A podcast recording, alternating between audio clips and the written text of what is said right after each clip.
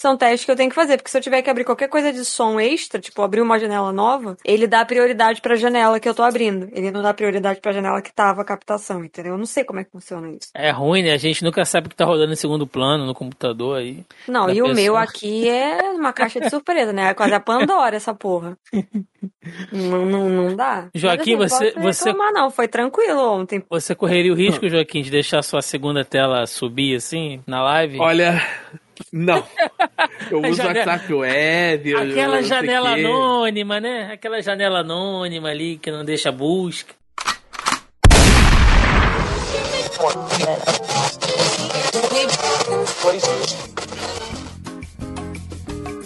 Você está ouvindo Zoneando, seu podcast de cultura pop, nerd e afins.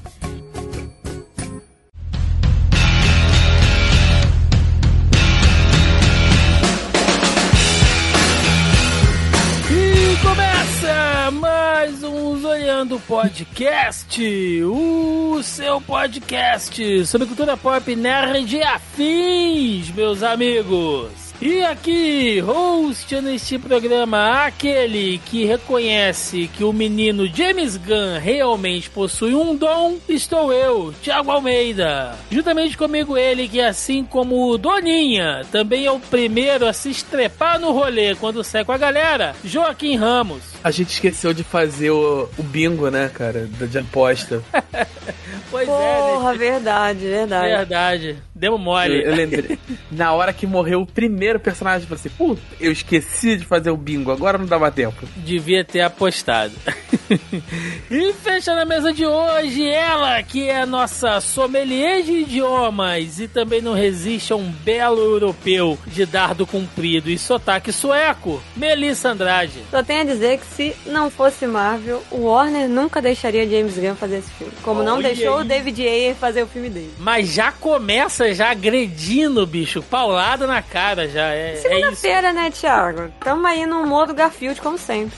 Pois é, meus amigos, estamos aqui reunidos esta semana para falar de Esquadrão Suicida de James Gunn, filme que chega agora em 2021, trazendo a equipe mais desajustada da DC Comics, né, meio que refazendo, ignorando ou simplesmente tocando o barco depois do primeiro filme do Esquadrão Suicida. Enfim, é muita coisa para falar no programa de hoje, portanto, sem mais delongas, e vamos ao cast.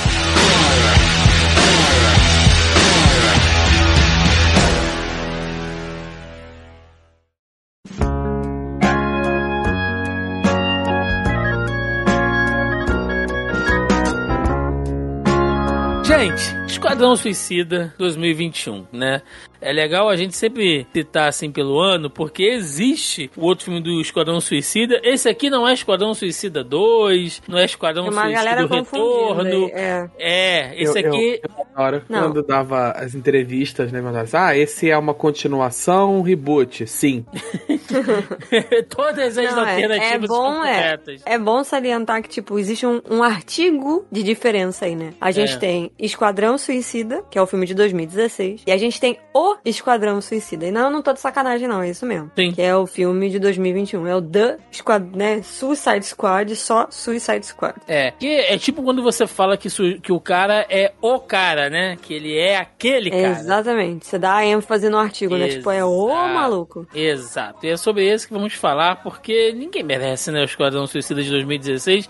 A gente tem programa sobre o Esquadrão Suicida? Provável. Acredito que sim. Deixa eu ver aqui, cara. Eu não lembro. Acho que foi tanto de. Temos, olha aí, cara. Zoneando 52, bicho. A gente falou de Esquadrão Suicida. A Deus que me perdoe. Thiago, em que planeta que a gente não ia fazer podcast de Esquadrão Suicida? E, nossa, mano. Eu, eu preciso ouvir isso de novo um dia pra saber o quanto eu odiei na época, se eu odeio hoje Eu na lembro. mesma proporção. A única coisa que eu consigo lembrar é que eu elogiei a trilha sonora. Isso eu tenho a mais absoluta certeza. Porque tocou No Doubt e e tocou Eminem. É, esse também tocava algumas musiquinhas, né? Até que Sim. foi. Ele É, mas seguiu o- nesse. Uhum. Agora eu tenho noção disso. Eu não lembro exatamente o que eu falei no, no podcast que a gente falou do primeiro esquadrão, né? É, mas agora eu tenho uma a noção de que o, o que foi feito do filme do David Ayer, eu não sei se vocês estão sabendo, mas tá tentando ro- rolar o movimento igual Ah. rolou com o Zack Snyder, do tipo, release Ayer's cut, né? Do Não, tipo, meu Deus. Lance. É, tô falando sério, gente. Eu sei que é sério. isso. lançar o corte, né? Ai. do David Ayer e tal. É, senhor Roberto II, que estava em live comigo ontem, no dia que a gente grava esse podcast, eu gravei uma live no domingo, dia 15, né? E aí ele tava falando o que, que aconteceu com o filme, que eu não sabia disso, que aparentemente é, não gostaram daquele primeiro teste que fazem, né? Vocês que não sabem, toda vez que um filme termina, antes dele entrar em, de fato em pós-produção, é feito um, um screening teste, né? Um, um teste ali de. teste do filme, né? Que eles colocam os produtores e mais algumas pessoas pra assistir. E aí, a partir da reação dessas pessoas, eles fazem as modificações finais a, pra ter o produto que chega nos cinemas, né? Nos on-demand da vida e afins. É, não gostaram da versão do Ayer, né? Falaram que tava muito escuro, tava muito sombrio. Escola infeliz Zack Snyder da vida. E o que, que eles fizeram? Como o trailer tinha feito muito sucesso, eles contrataram a galera que fez o trailer pra fazer a edição e o corte do filme. E aí, não bastante, eles contrataram uma segunda equipe pra poder rever esse primeiro corte que foi feito e fazer o corte e a montagem do corte da montagem. Por isso que o filme é aquela salada e não é o filme do Ayer, não é o filme que o cara queria, entendeu? Que é o filme que ele tinha envisionado, aquela parada toda. Então, por isso que é aquela salada e que muita coisa não faz sentido. E bem lembrou o senhor Roberto II, os personagens são apresentados duas vezes. Como eu só vi esse filme uma vez, eu não lembrava desse gafe horroroso, né? Mas aparentemente a- a- as montagens ali não, não conversam entre si. Mas É, É. é complicado. Então é bom a gente fazer essa, essa pincelada no primeiro, né? Já que a gente vai. É. Gente, comparações vão ser inevitáveis, não tem como. Sim, sim, sim, sim. Até você colocando ali o, digamos que um dos principais ah, protagonistas, né, sendo homem, negro e com habilidades semelhantes entre eles, é quase impossível você não fazer uma comparação entre os personagens, né? Aparentemente a ideia original, mesmo com o casting do Idris Elba, é ele, fa ele fazer o pistoleiro goleiro. Ele que não quis fazer o personagem. Não, eu não vou fazer o personagem que é de outro ator. Uhum. Certo, é ele. Então, fiz, então mudaram. Então, a ideia era fazer outra coisa. Pensaram, pelo que eu tava lendo, parece que pensaram até no Slade e tal, e acabaram optando por fazer. E eu acho O bom, Joca, que o, que o deboche é tão grande porque a mesma descrição de personagem que serve pro sanguinário serve pro, pro, pro pistoleiro e serve pro pacificador. E serve pro Sage também. É, cara, puta, é, é- é muito deboche, assim. Não, e, te- e- e, assim, já entrando rapidamente no filme, né? Mas o, a apresentação do Sage ali, do- eu não lembro como é que ficou em português, mas do, do Sage ali é, o sábio. praticamente. É, ficou sábio mesmo? Uhum. É, é praticamente a apresentação do pistoleiro no início do, do filme. Quem é Sim. vocês? É o. O de cabelo branco. Michael Rourke. É, mas O o, cara não chama ele de Savan? Não, não. Sim, ele chama ele de Savan. Sábio ficou em português, isso eu vi. Mas a legenda tava em Savan. Tipo, Savan, S-A-V-A-N-T. Ah, eu não sei porque eu vi direto no dublado, então. Não, eu, eu vi em inglês. E, o, e aí eu fiquei com aquela coisa da legenda, porque, né, vocês sabem, o Thiago falou sommelier, eu falei, mano, eu não quero ver nome tra- próprio traduzido. Ah, mas é maravilhoso. Mas já já a gente vai falar dos personagens. Antes eu queria saber quais eram as expectativas de vocês pro Esquadrão Suicida, sabendo que era um filme do James Gunn, sabendo ah, do que tinha rolado no filme anterior, né? E, e de como a Warner trata ali um pouco das suas franquias e tudo mais. Eu queria saber quais eram as expectativas de vocês pra esse filme. Melissa Andrade, que é a Marvete safada, o que que você tava esperando aí? Cara, eu tava esperando. é, Eu realmente tava esperando uma coisa legal, bacana, né? Se tratando de Esquadrão Suicida, que não é nada lá, oh meu Deus do céu, que coisa maravilhosa, que a gente sabia, né? Fazendo referência realmente aos quadrinhos. É só uma, é uma coisa, tipo, muito. Só pra quem curte mesmo. E porque o James Gunn é um cara que ele é. Ele entende da coisa. Ele entende, né? Ele gosta de quadrinhos, ele gosta de ler, ele conhece, ele sabe sabe exatamente a maneira que ele tem que construir os personagens, a maneira que tem que seguir o roteiro, né? A maneira do, da construção de roteiro, o que, que ele deve fazer e tal. Então, assim, eu sabia que seria um trabalho bom, né? Ou muito bom. Não achava que ia chegar ótimo, realmente não. A, na minha humilde opinião, não chega ótimo. É um filme muito bom de super-heróis, sendo que é, né? Esquadrão Suicida e heróis. Heróis não, né? Vilões B, tirando a, a Arlequina. E vilões B do meu conhecimento, tá, gente? Do pouco que eu conheço de quadrinhos e coisas estampadas em capa, são vilões B. E eu sabia que ele ia fazer um bom trabalho, saca? Mas principalmente, eu, quando eu falei esse lance da Marvel no início, é que se você for parar pra pensar o que foi feito com David Ayer, se a gente pega o James Gunn e a gente coloca no lugar do Ayer lá em 2016, ele não ia ter a liberdade criativa que ele teve para fazer esse filme. Ele não teria liberdade criativa e, principalmente, ele não teria o orçamento que ele teve, porque ele contratou uma galera famosa, tá? E que pode não ser famosa para todo mundo que está assistindo, mas ali no início, naquela cena de abertura ali na praia, né? Parece o dia D na Normandia parada. É, naquele, naquele, naquela cena de abertura, a gente tem um monte de carinha conhecida e, que, e tem um cachezinho relativamente alto. E assim, a gente sabe que o cachê da pessoa aumenta quando ela tem fala. E todos os personagens tinham fala. Com exceção da Doninha, obviamente, que era uma parada de CGI, todos os outros tinham fala. Então, assim, gastou-se um dinheiro, gastou-se figurino, gastou-se tudo para certos personagens, como o Joaquim falou, a gente pagamos pato, deve, pagamos pato não, né? Demos mole, a gente deveria ter feito o bolão. É, porque a galera não durou, sabe? Não durou. E, e fazia todo sentido dentro do roteiro, essa coisa do de, da distração, né? De você conseguir fazer os dois grupos ali e tal. Eu não vou soltar spoilers agora. Mas eu acredito que, assim, se a gente for parar pra pensar, por mais que o James Gunn seja um excelente roteirista, ele é, isso não dá para negar. Se isso fosse em 2016, ele teria sido boicotado da mesma maneira que o David Ayer foi. Isso é fato. E você, Joca, tu concorda? Tu, tu acha que foi importante ele aparecer nesse segundo filme? O que, que você tava esperando? Porque Esquadrão Suicida, né, cara? É aquilo, né? é a classe B. Ué, nem, nem B, cara. Tem uma galera aqui que, pelo amor de Deus. Sendo bem sincero, dessa fase nova da DC, era o filme que eu mais estava esperando. Uhum. Menos por ser o Esquadrão Suicida. Uh, a gente lê o quadrinho, a gente sabe como. É, que é uma história monotemática, é sempre o time indo num lugar, aí fazer a missão, a missão dá errado, desenvolve outra coisa, etc, etc. Hora explode três cabeças. Inclusive tem aquele clichê, né? Toda, toda coisa do Esquadrão Suicida na primeira página precisa explodir a cabeça de alguém para provar que a bomba é de verdade, sabe? Aí é, é, é o, o, clichê do clichê do clichê. Mas eu tava, ainda assim eu tava empolgado porque eu gosto muito do diretor, do James Gunn. Uhum. Eu acho que ele fez um excelente trabalho com com Guardiões da Galáxia, que ninguém esperava nada. Ele pegou um quadrinho que era a nicho do nicho do nicho, sabe? Era um. Era, a equipe B também, acho boa. que a gente pode chamar, né? É, ele, eles são uma equipe. É, é, tipo equipe. Seria equipe B se comparado aos Vingadores, né? Não, é o universo. A, o Outspace, né? O universo exterior da Marvel, ele já é uma parada mega de nicho, sabe? Esses heróis galácticos de que não, não vão pra Terra, que não vêm pra Terra. Já são de nicho. E o Guardiões da Galáxia Galáxia, ele era um, um sub, um grupo menor dentro desse, desse microcosmo ali da Marvel, entendeu? Você tinha outros, você tinha o Quasar, você tinha outro, o, no, o Nova, você tinha outras paradas maiores ali e eles eram um grupo menor. E justamente por ele ter essa liberdade, ele fez muito bem. Então, assim, ao longo do tempo da produção, eu vi várias paradas dele falando que queriam que o filme fosse PG-13. E ele falou que pra fazer PG-13 ele, ele ia embora, sabe? Ou aprovavam o roteiro R, né? 18 mais dele, uhum. ou ele iria embora, etc. Só que o, cara vinha de dois sucessos muito grandes na Marvel. Uhum. E aí ele teve aquela, aquela rusga com a Marvel ali, né? Na época foi fazer, a Marvel botou a mão na consciência e viu o que foi que eu fiz, o que, que, que, eu tô fazendo na minha vida, o cara já foi, já nem quicou na área, já, já DC já pegou, então trouxe o cara de volta fazer Guardiões da Galáxia 3, entendeu?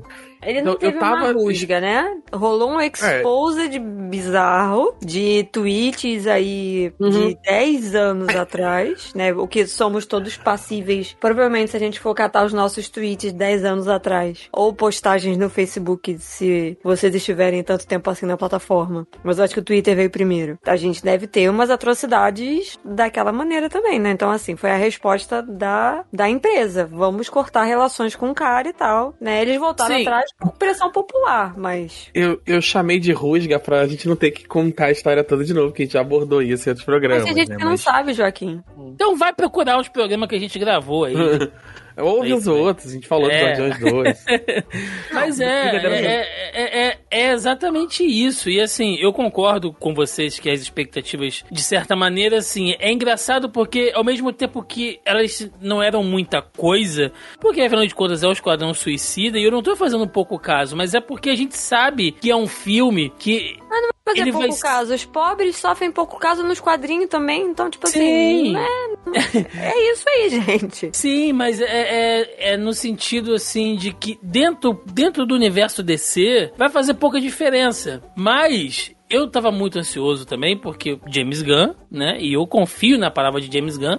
E é por isso que eu falei no início que esse menino tem um dom, gente. Esse rapaz tem um dom, que é trazer grupos obscuros, entendeu? E de volta pro estrelato. Inclusive, acho que o Cruzeiro, o Vasco aí, deveria contratar o James Gunn pra né, dirigir os times aí. Pra Meu ver Deus. volta. A galera agora é put- putaça, né?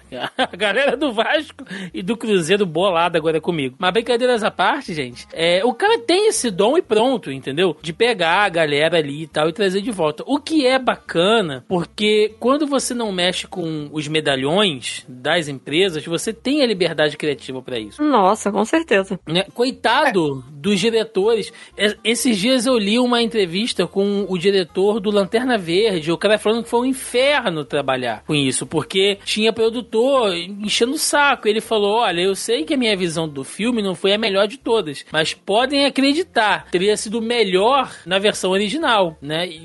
Porque muita coisa foi encaixada ali que eu não queria fazer, né? E, e- e que É, é uma não- coisa não que a gente já, já bateu na tecla aqui, né? A Warner sendo a Warner. Por mais que a gente goste de vários produtos, é, tem um problema muito sério internamente deles deixarem os, produtos, os executivos falarem mais alto. Uhum. né? Os executivos, ah, é o que dá a entender, né? Pelo menos as entrevistas aí, as notícias dão a entender isso. Eles têm uma- um, um poder de decisão muito maior do que a parte criativa. Sim, ou sim. até do que a parada vai fazer sentido. Então, assim, os caras não estão preocupados se vai fazer sentido ou não. Eu quero e eu não quero, e você tem que acatar a minha, sabe, a minha ordem, a minha decisão, porque sou eu que sou. É, Eu tô botando dinheiro aqui, né? Exatamente, sou eu que tô aplicando dinheiro nessa porra, então, tipo. O meu dinheiro tá falando e o que o meu dinheiro tá falando é que eu não quero isso. Já cansei de bater nessa tecla e vou repetir isso várias vezes. Na cena de Mulher Maravilha, que mais fez sucesso e que é um ponto de virada da personagem, que é ela no meio do campo de guerra e ela indo sozinha, e aí o cara vira pra ela e fala: Você tá maluca? Isso é terra onde homem nenhum pisa. Ela fala: Mas eu não sou um homem. E ela entra na parada. Eu já cansei de falar isso aqui e vou continuar repetindo. A cena mais icônica de virada da personagem,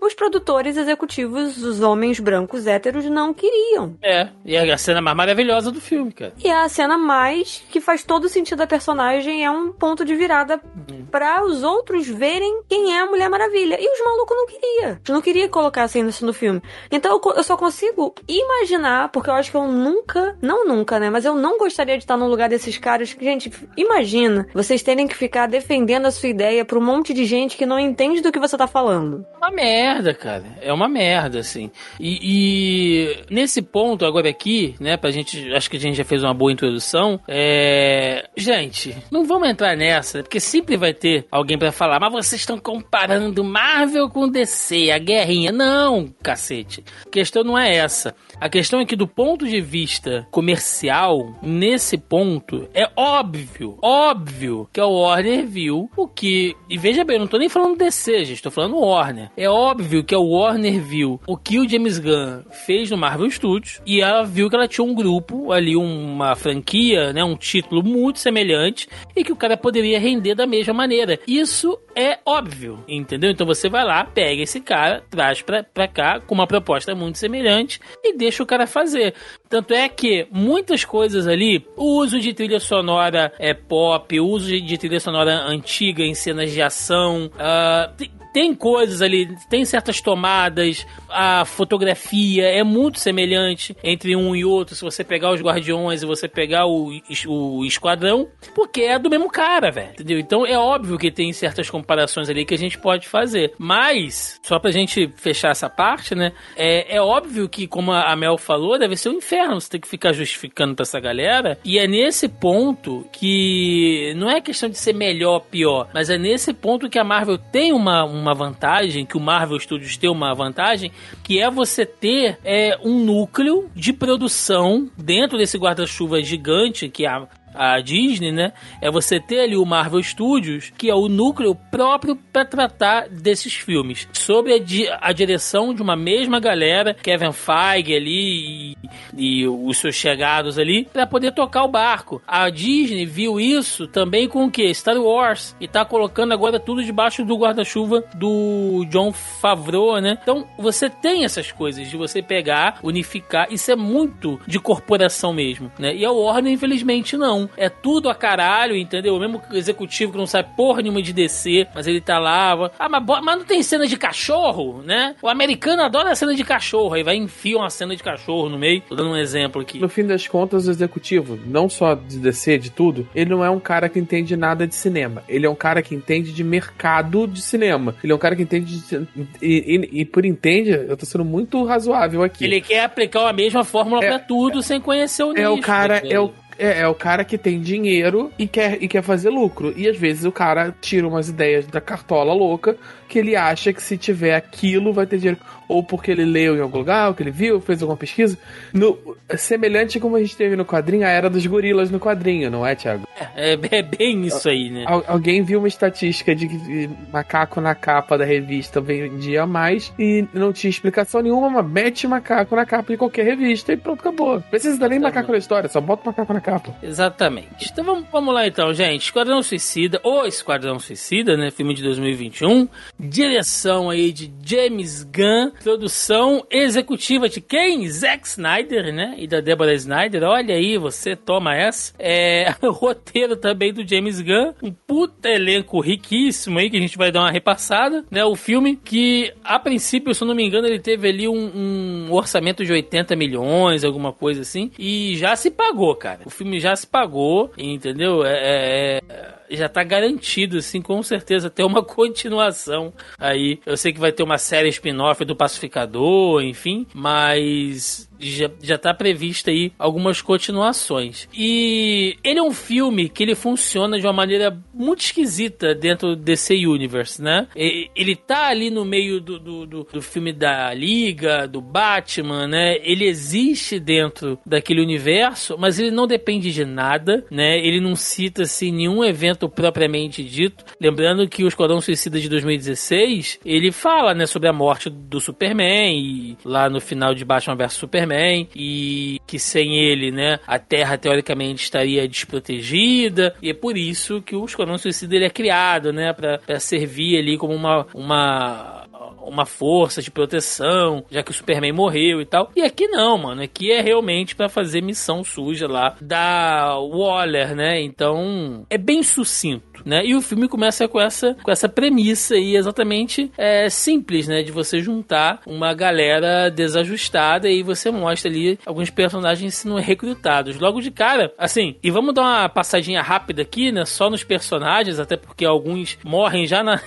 na cena inicial que a Mel citou, mas eu acho que vale a pena citar. vou, vou falar aqui meio, meio fora de ordem, tá, gente? Vou seguir aqui a ordem que eu tô vendo. Temos novamente Margot Robbie, né, fazendo a, a Harley, que é se eu não me engano, é, é, pela última vez, né, Mel? Ela falou que não vai mais fazer, né? Que ela não tá mais interessada em fazer o personagem. Também, né? Oi? Acho que, que já deu dizer, também, né? O que eu vi ela é. dizer foi que ia demorar um, que ela não queria fazer por enquanto, que ela queria dar um tempo do personagem pra ela não ficar marcada, né? Já tá, né, velho? É, sim. Né? Harley Dá um- Quinn ali, mais uma mais do que nunca, né? Livre da- das, das amarras lá do Coringa. Inclusive tem uma cena dela, um diálogo muito bom. Diálogo não, né? Um monólogo, porque a pessoa com É. a qual ela tá interagindo não pode falar. Mas que é muito bom, a gente vai citar aí mais pra frente. É, Joel Kinnaman como o Rick Flag de novo, né? É um dos que voltam lá do, do Esquadrão Suicida de 2016, que E é o- ele quase não voltou, né? Porque tava com um conflito de, de agenda. Ele tava fazendo outras produções e tal, mas o, o James Gunn insistiu, mas a Warner não queria, não. E ele postou, acho que ele postou no Twitter, o próprio Joe Kinnaman falando que se ele tá no filme é graças ao James Gunn, que bateu o pé ali pra ele Uhum. pra ele voltar pro papel, porque a, a Warner não tava nem um pouco afim de tentar conciliar as gravações com a agenda do cara. E o, e o Rick Flag que funcionou melhor, né? Foi mais líder, foi um cara ali mais de reunir aquela equipe, né? Ele era realmente visto como um cara herói e tal. Não ficou. É porque aqui ele não precisou disputar protagonismo com Will Smith, que é muito complicado, né? Trabalhar com, com, com um cara do, do peso do Will Smith. A gente sabe que o Will Smith também ele é. Apesar de eu adorar o trabalho do cara, eu sei que ele é meio enjoado pra algumas coisas e tal. Então é um pouco. É, mas é muito complicado. Você, a gente falou, ah, é verdade, a gente falou isso no podcast. Agora que você comentou, me veio uma lâmpada aqui na minha cabeça. A gente comentou justamente sobre isso, o lance do, do, do protagonismo, né? Como que é difícil você fazer uma, um filme de equipe é, e você dar o protagonismo pra alguém. Que a gente reclamou justamente disso, falando que o Will Smith sendo o Will Smith. Vai É, lá ele- ouvir o podcast que a gente É, gravou, ou ouve não. lá.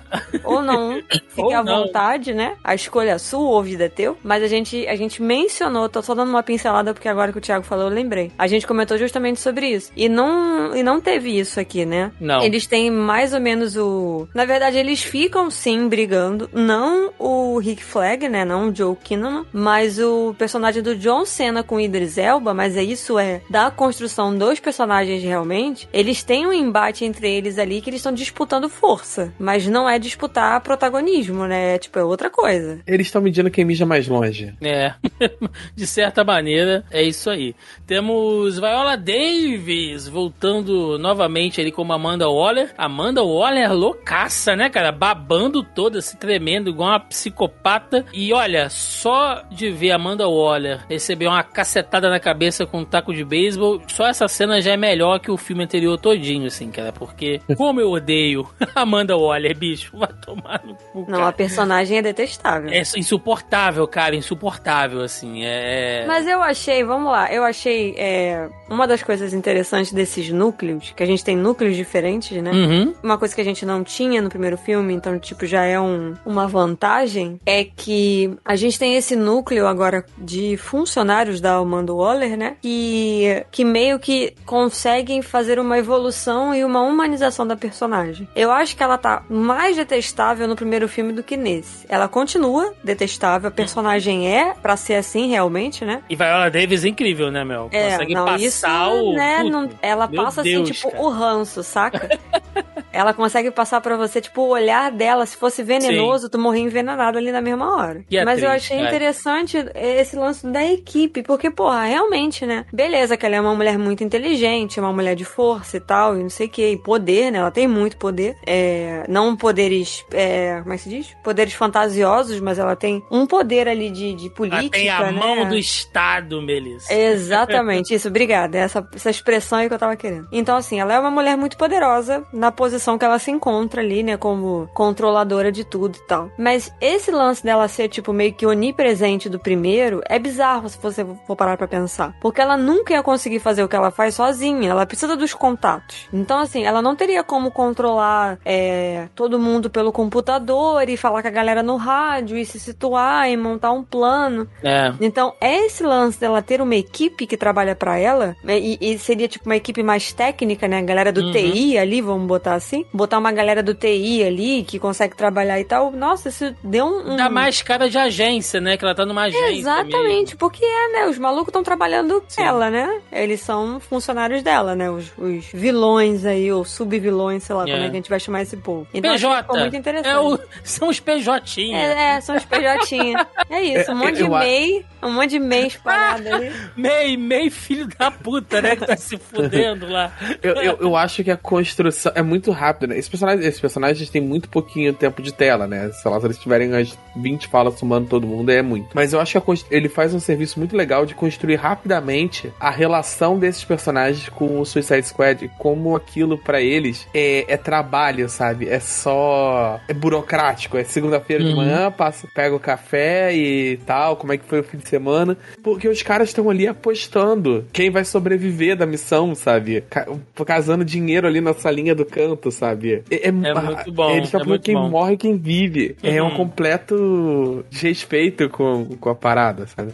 Bom, Aí temos o Idris Elba, né? Chegando aí como sanguinário, como a gente citou. Uma das versões do sanguinário, eu lembro que lá nos anos 90, no quadrinho do Superman, na época do Superman com mullets, tinha um outro personagem, né? Que assumiu o manto de sanguinário também. E o cara tinha uma parada meio, meio, meio racista, né? Não sei se o Joker chegou a ler essa fase aí, mas o cara tinha um negócio de ser meio hegemonia white power, um negócio meio pesado pra época, assim. Aqui eu só fui ter noção disso anos mais tarde. Mas tem sim essa, essa versão do do, sanguinário, né? O Robert Dubois, uh, que foi ex-veterano do Vietnã e tal. Claro que no filme isso é um pouco Ele mais faz todo sentido dele né? uma mudada na parada. É... Isso tem muito cara de James Gunn, cara. Ele provavelmente deve ter lido essa fase que você tá falando aí, do cara ser um supremacista branco, e falou: sabe uma coisa? Vamos foder com essa parada, vamos colocar um homem negro.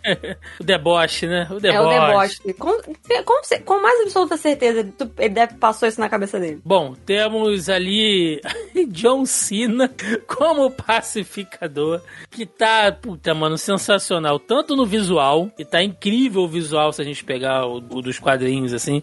E é aquela parada que você pensa, mano. Ele gostou tanto da roupa mano. que ele tá indo nas entrevistas vestido. Não sei se vocês viram isso. Sim, cara, é Mas eu já vi umas duas ou três entrevistas que ele tá indo vestido com a parada. É o tipo de visual que você olha assim e pensa, tá, isso aqui se fizerem um filme um dia, eles vão ter que adaptar, porque não tem como isso funcionar no cinema. E funcionou, né? Você vê ali o visual do cara que também é a mesma coisa, né? O cara é um veterano de guerra, é meio fica meio psicótico porque ele acaba é, ele, ele mata, ele destrói uma, uma, uma vila lá no Vietnã, porque o personagem é dos anos 60, né? Originalmente. Então ele destrói uma vila lá no Vietnã por acaso, né, numa das suas missões, e isso deixa ele com um complexo de culpa, e aí ele decide que ele vai colocar a paz a todo custo, mesmo que ele tenha que matar criança, velho, né, é, é essa coisa. E o John Cena... Não mudou muita coisa, né? Não, não. Assim, é, um, é, um, é uma origem, Mel, que você pode encaixar para qualquer coisa, né, para qualquer guerra, assim, para qualquer conflito que os americanos estejam se envolvendo, né. É muito bom. A própria Tempesta em, em The Boys tinha uma pegada meio assim, né? Não, vamos fazer, a gente vai fazer acontecer, mas, tipo, ter tudo uma parada por trás. Aí é tipo isso, cara, não sou pacifista, mas a, a, pra conseguir a paz eu faço tudo que for necessário, inclusive não ter paz. É, inclusive a guerra, eu, eu, né?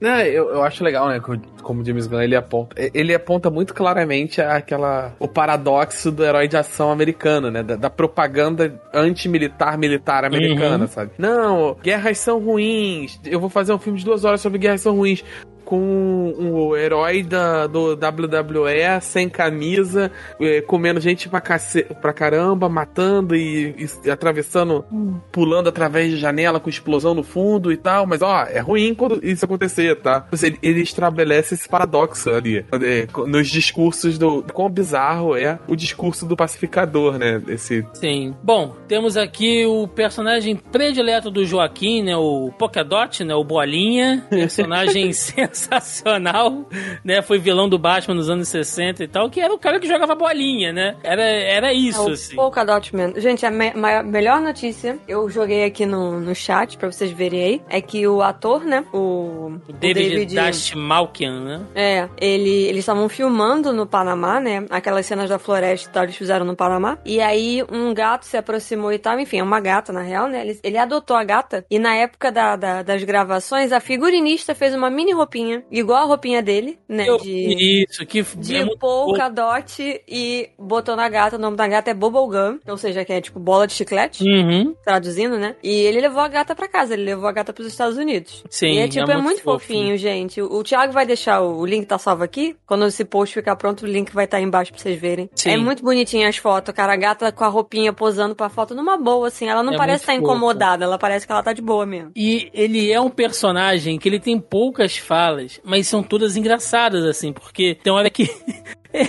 Ah, eles estão falando, tipo, gente, mas é, você. A, acontece alguma coisa lá, eles falam, vocês são malucos e tal. Ele é, eu sou. tipo. Eu, não, não, não, não. É, é, é, a, a, melhor, melhor cena dele, eu acho que o Joaquim vai falar a mesma coisa. Fala, Joaquim. É, a, quando eles falam assim, ah, não sei o que lá, é, vocês podem todos, a gente vai morrer. Ele, Tomara. É? Não, não era isso que eu ia falar. A melhor, a melhor coisa. Mas tem essa fica... também, tem essa Sim, também. que aí ele fica. É aí, então, mas é na sequência. Eles estão adentrando a mata quando ele fala isso, né? Que ele fica, vocês estão malucos, a gente vai, vai lá, não sei o que, a gente vai morrer. Aí ele fala, ai, ai, o eixo, tipo, I hope, alguma coisa que ele fala, né? Tipo, tomara realmente que a gente fa... aconteça isso. E aí ele fala, você do... tá enxergando o que que. É, alguma coisa que eles perguntam de ver. E aí ele vai e conta a história dele. Ele fala que a mãe dele era uma cientista, né, dos laboratórios STARS. E ela fez experimentos com ele, com os irmãos e com Sim. outras crianças, sei lá, né? e que aí só ele meio que sobreviveu e ele tem que soltar aquilo ali, aquelas explosões, né, de, de bolinhas e tal, porque senão aquilo ali vai consumindo ele, aquilo machuca. E ele vê a mãe dele em todo lugar. Só que, gente, ver a mãe em todo lugar, ou você ver a pessoa em todo lugar, isso é uma metáfora. Uhum. Isso quer dizer que aquela pessoa que te fez mal, que te causou um trauma, ela te assombra, né? Só que eles levaram isso pro literal, do tipo, ele vê a mãe em todo lugar. Então, quando aparece a visão dele dos outros, é a mãe dele. E a atriz com a roupa de todos os personagens. Eu achei essa sacada genial. Eu falei, não acredito que ele fez isso. Quando ele tá dançando. Gente, a... ele dançando no puteiro. E ele se acabando de dele. dançar. E a mãe em volta. Eu falei, mano, não, ele não fez. É muito bom. É muito bom. É um personagem. É, a, a, mãe de barba, né, cara? A é, mãe de barba. A é mãe é de barba. De barba, de bigode. Tem uma que ela tá careca, se eu não me engano. Tem ela o Starro. Tem ela como Starro. É, esse é maravilhoso. Tem. A parada que ele Ouvintes, fala. ouvintes não, não, não tem como saber, obviamente, mas eu acabei de compartilhar aqui no, aqui no nosso chat a cena que a Melissa tá falando. E é sensacional, cara. Ele, ele enxerga todo mundo igual a mãe dele. Assim, e ele tá com a cara de fudido, cara. O tempo não, é inteiro. Porque ele assim. tá, é porque ele não conseguiu soltar as bolas ainda. Então, tipo, ele tá incomodado. ah lá, cara. Melissa, mano, que... quem é essa atriz? Essa atriz que... é muito boa, mano. Que frase desgraçada, Melissa. Você... Soltar essas bolas. Eu falei essas bolas, eu não falei a bola.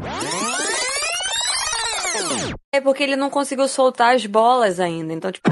É porque ele não conseguiu soltar as bolas ainda. Então, tipo. Olha só como é que vocês são. Vocês não, vocês não. O Thiago tá é. sozinho nessa. Mano, olha tá isso. total de quinta série, porque eu falei certo. Eu falei, Mas esse filme, esse filme. Esse filme é uma grande quinta série, gente. Pelo amor é, de Deus. É, é, não, ele não, faz, não é quinta série, não. É mais oitava, já primeiro ano, Thiago. Porque tem umas piadas que é mais pesada. Mas esse filme, ele faz. É, é, essa da mãe inteira é muito pesada e a atuação Exatamente, dele. Exatamente. Mas é. eu gosto, é muito bom como esse filme ele te subverte a tua expectativa.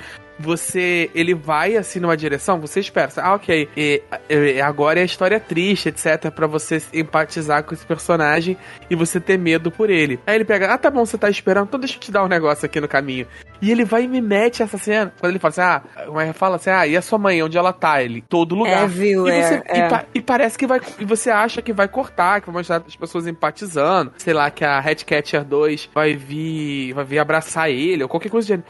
E corta pra essa cena com várias mães dele vestida como os, os personagens, sabe? Sim, cara, o tubarão sim, ela tubarão sim. Ela de Nanaui, ela de Nanaui, meu Deus. Você é não muito, tá gente, esperando. É muito é bom. É muito bom. O melhor de tudo é a atriz, porque ela teve que vestir todas as roupas. É. Ela está interpretando como se ela fosse o personagem, cada um dos personagens que ela vestiu a roupa. Voltem essa cena e parem, igual a gente tá vendo aqui. Preste atenção na expressão dela. Ela tá com a expressão de cada um dos atores ali. Ela tá copiando a expressão de cada um, do tipo, eu não tô te compreendendo, saca? Eu não sei o que, que você tá querendo dizer. Gente, é genial, mais uma vez. James Bom. Gunn pegou um personagem que ninguém esperava, que é um vilão B do C do D. Não, ele... ele... é vilão, é. Ele é vilão, é. Ele é uma piada recorrente do, do, do, Batman. Sim, sim. Por ser um vilão horroroso. Que, que, que conseguiu. Que e conseguiu... aí ele conseguiu dar um ganho Sim. de história pro personagem com o roteiro que ele escreveu, cara.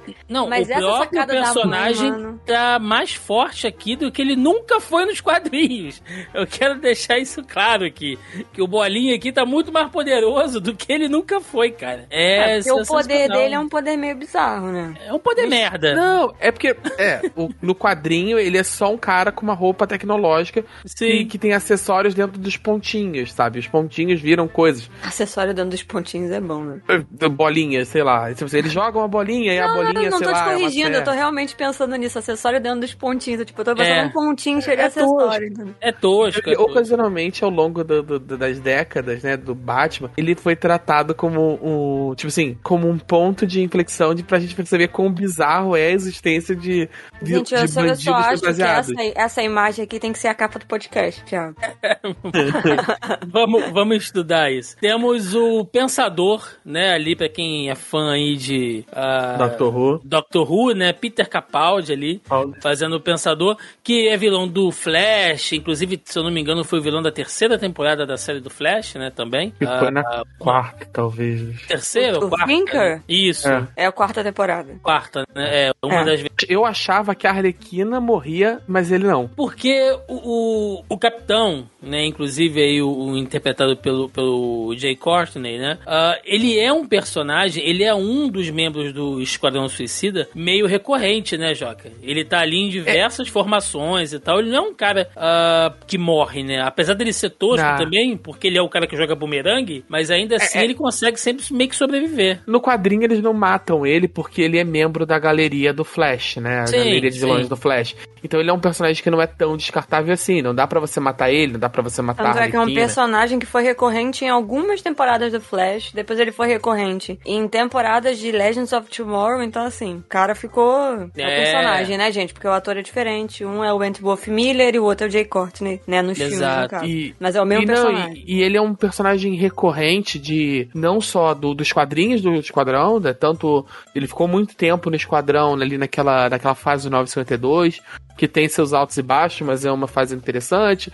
Ali, fases mais antigas, ele também tá. Ele teve algumas formações, e particularmente na série de- das animações da DC, ele sempre aparece no, no- nas animações do Esquadrão Suicida. Sim.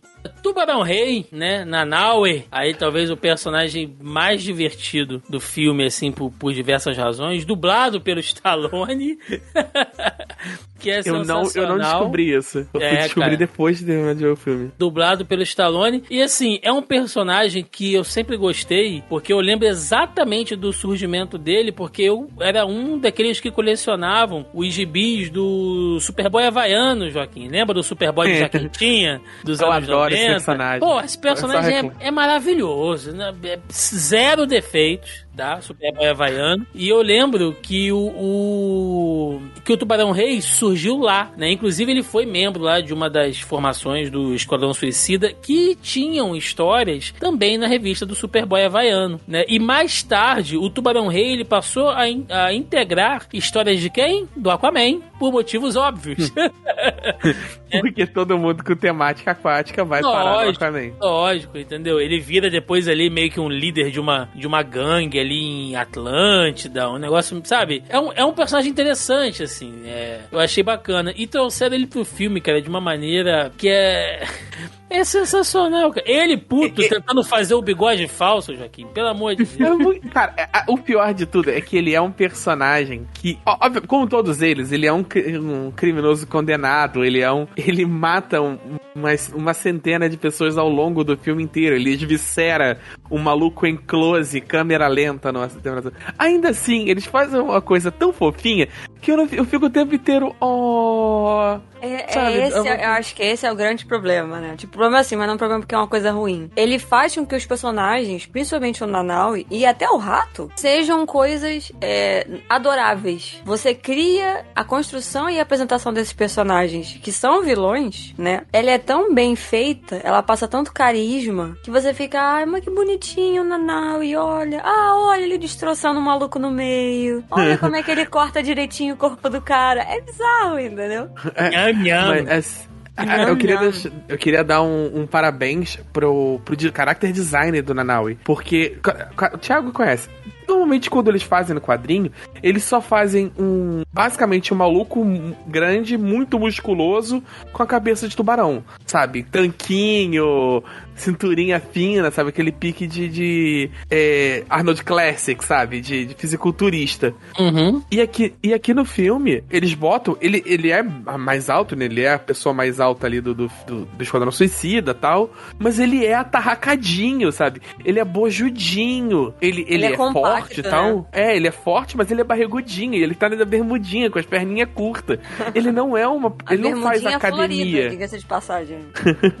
ele não, ele não é um personagem que vai fazer academia, então não faz sentido ele ter músculo definido, sabe? Então, é uma, uma composição de personagem muito bacana. É, a própria pele dele, né, Joca? é- Ela, ela é meia flácida, assim, né? Por ser a pele de um peixe e tal. É bem, é bem interessante, cara. É um personagem Não, e ele tem sensacional. as, as escamas, né? Porque ele é um, um- um peixe, né? O tubarão. Então, tipo, ele tem alguns cortes que são bem, muito bem feitos, né? Como o Joaquim falou Uhum. mesmo, esse lance do, é, do design foi muito bem pensado, cara. Porque ele tem aquelas coisas de corte de, de- que tubarão tem normalmente, né? De, tipo, de viver debaixo d'água e de você duelar com outros tubarões, de você caçar a sua própria comida. Então, é, é muito bem feito. Mas eu acho que, se for, é bizarro falar isso, mas eu acho que vocês devem entender. A expressão no olhar dele é de inocência. Tem. É esse que é o problema. Eu não sei se é possível isso, entendeu? Mas ele tem uma expressão de inocência. Inclusive, quando ele é apresentado, ele tá lendo um livro de cabeça pra baixo, gente. Então, tipo, ele já é adorável ali, que ele tá lendo. Ele tá lendo o livro de cabeça pra baixo. Tipo, me, Ai, books, Eu, read. eu sou inteligente, leio livros. É. É, pra baixo. é, parece até uns amigos que eu tenho. Mas é basicamente. Eu basicamente que é esses seus isso. amigos não têm o olhar inocente do Nanau. Não, de forma alguma. Eu vou até jogar aqui, ó, pra vocês verem a versão dele que foi pro Aquaman e transformaram ele num tubarão martelo, cara. Que ficou bem mais assustador até. No quadrinho, normalmente, ele é um tubarão martelo, pelo que eu bem me lembro. Tá vendo o que eu tô te falando? Botaram um modelo de cueca com cabeça de tubarão. Coisa horrorosa. É, mas normalmente É, ele é eu um gostei mais do tubarão branco. É, eles falaram, né, que eu vi entrevista, eles falaram que eles pensaram, eles queriam fazer um tubarão martelo como ele é no quadrinho. Só que eles foram tentar fazer, foram ver os é, as prévias e tal, e não havia jeito que eles conseguissem fazer que não fica, que ele ficasse esquisito de você gravar. Não via como você botar ele em cena, porque ele tava sempre com os olhos pra fora de cena, né? Um olho pra cada lado, Joaquim. Como é que você vai fazer? É, então assim, ele não no tem expressão uma, no É, no máximo ia ter uma piada do tipo, pra onde você tá olhando agora? Alguma coisa assim, entendeu? É, É, eles- exatamente. É. Aí eles deram preferência pra um design que tivesse carinha, mas eles tentaram fazer ele pro Tubarão Martelo. É muito bom. Temos a Caça-Rato 2, e isso é legal, porque o personagem é exatamente isso, Caça-Ratos 2 nos, nos quadrinhos, porque ela é filha do Caça-Ratos original, né? Mais um dos vilões do Batman ali, aqueles vilões classe B ali dos anos 80, que é o cara que comanda ratos, né? Ele tá junto ali com outros grandes vilões do Batman, tipo o Homem-Pipa, né? Que é essa galera aí. Eu jurava que você fosse falar Homem-Pássaro. Não, o Homem-Pipa. O Homem-Pipa. o Homem-Pipa não é vilão do Flash? Não, o Pipa é vilão do Batman. Bom, pode ter encarado o Flash também, mas até onde eu sei, vilão do Batman. Não sei. É, no filme ela foi interpretada pela Daniela Melchior, que é meio que o coraçãozinho da equipe, né? Ela é portuguesa, diga-se de passagem, é atriz. Então, ela funciona ali meio que como o coração da, da equipe, né? É a, É a, é a voz da razão, digamos assim. Exato, é a mais inocente, a mais jovem, ela tem quase ali como uma relação de, de, de pai e filho, né? Com o sanguinário e tal. Ela, ela é um personagem que tá no Esquadrão Suicida me incomoda. Adorei. Eu me entenda mal. Eu amei a atriz, eu amei o personagem no filme. Mas eu não consigo ver como essa pessoa, Ela a personagem ali, do né? contexto, foi parar em Belo Rive. É, sabe? eu ia ela não tem perguntar isso agora. O que, que ela tava fazendo lá? Ela não tem superpoderes, ela não é uma psicopata. banco, ter- ela foi preso. Ah, Cara, ela foi presa É, se bem que nos. Estados Unidos é, você sai mais fácil da prisão por, por matar 15 crianças do que por roubar um banco, né? Tem Ué, Wesley. Snipes tá aí, que ficou preso por sonegação de imposto. tá vendo? Pô, a Amanda Waller ameaçou de prender a, a filha do sanguinário lá porque roubou um relógio, cara. Então, Então. Deixa enfim, eu né? fazer- é, aproveitar essa deixa, Thiago, pra fazer uma voltinha rápida que a gente passou direto pela abertura do filme. Uhum. Mas é muito maneiro como eles fazem essa, esses, esses paralelos com o, com o filme, né? Com o Esquadrão Suicida, o, prim- o de 2016. Que ele pega e faz. no- a- basicamente a apresentação do Bloodsport é quase a, a apresentação do. do. do. do Will Smith. Fugiu a palavra, o nome do. do, do, do- Deadshot? Deadshot, obrigado. É, tava com um bullseye na cabeça, mas Deadshot.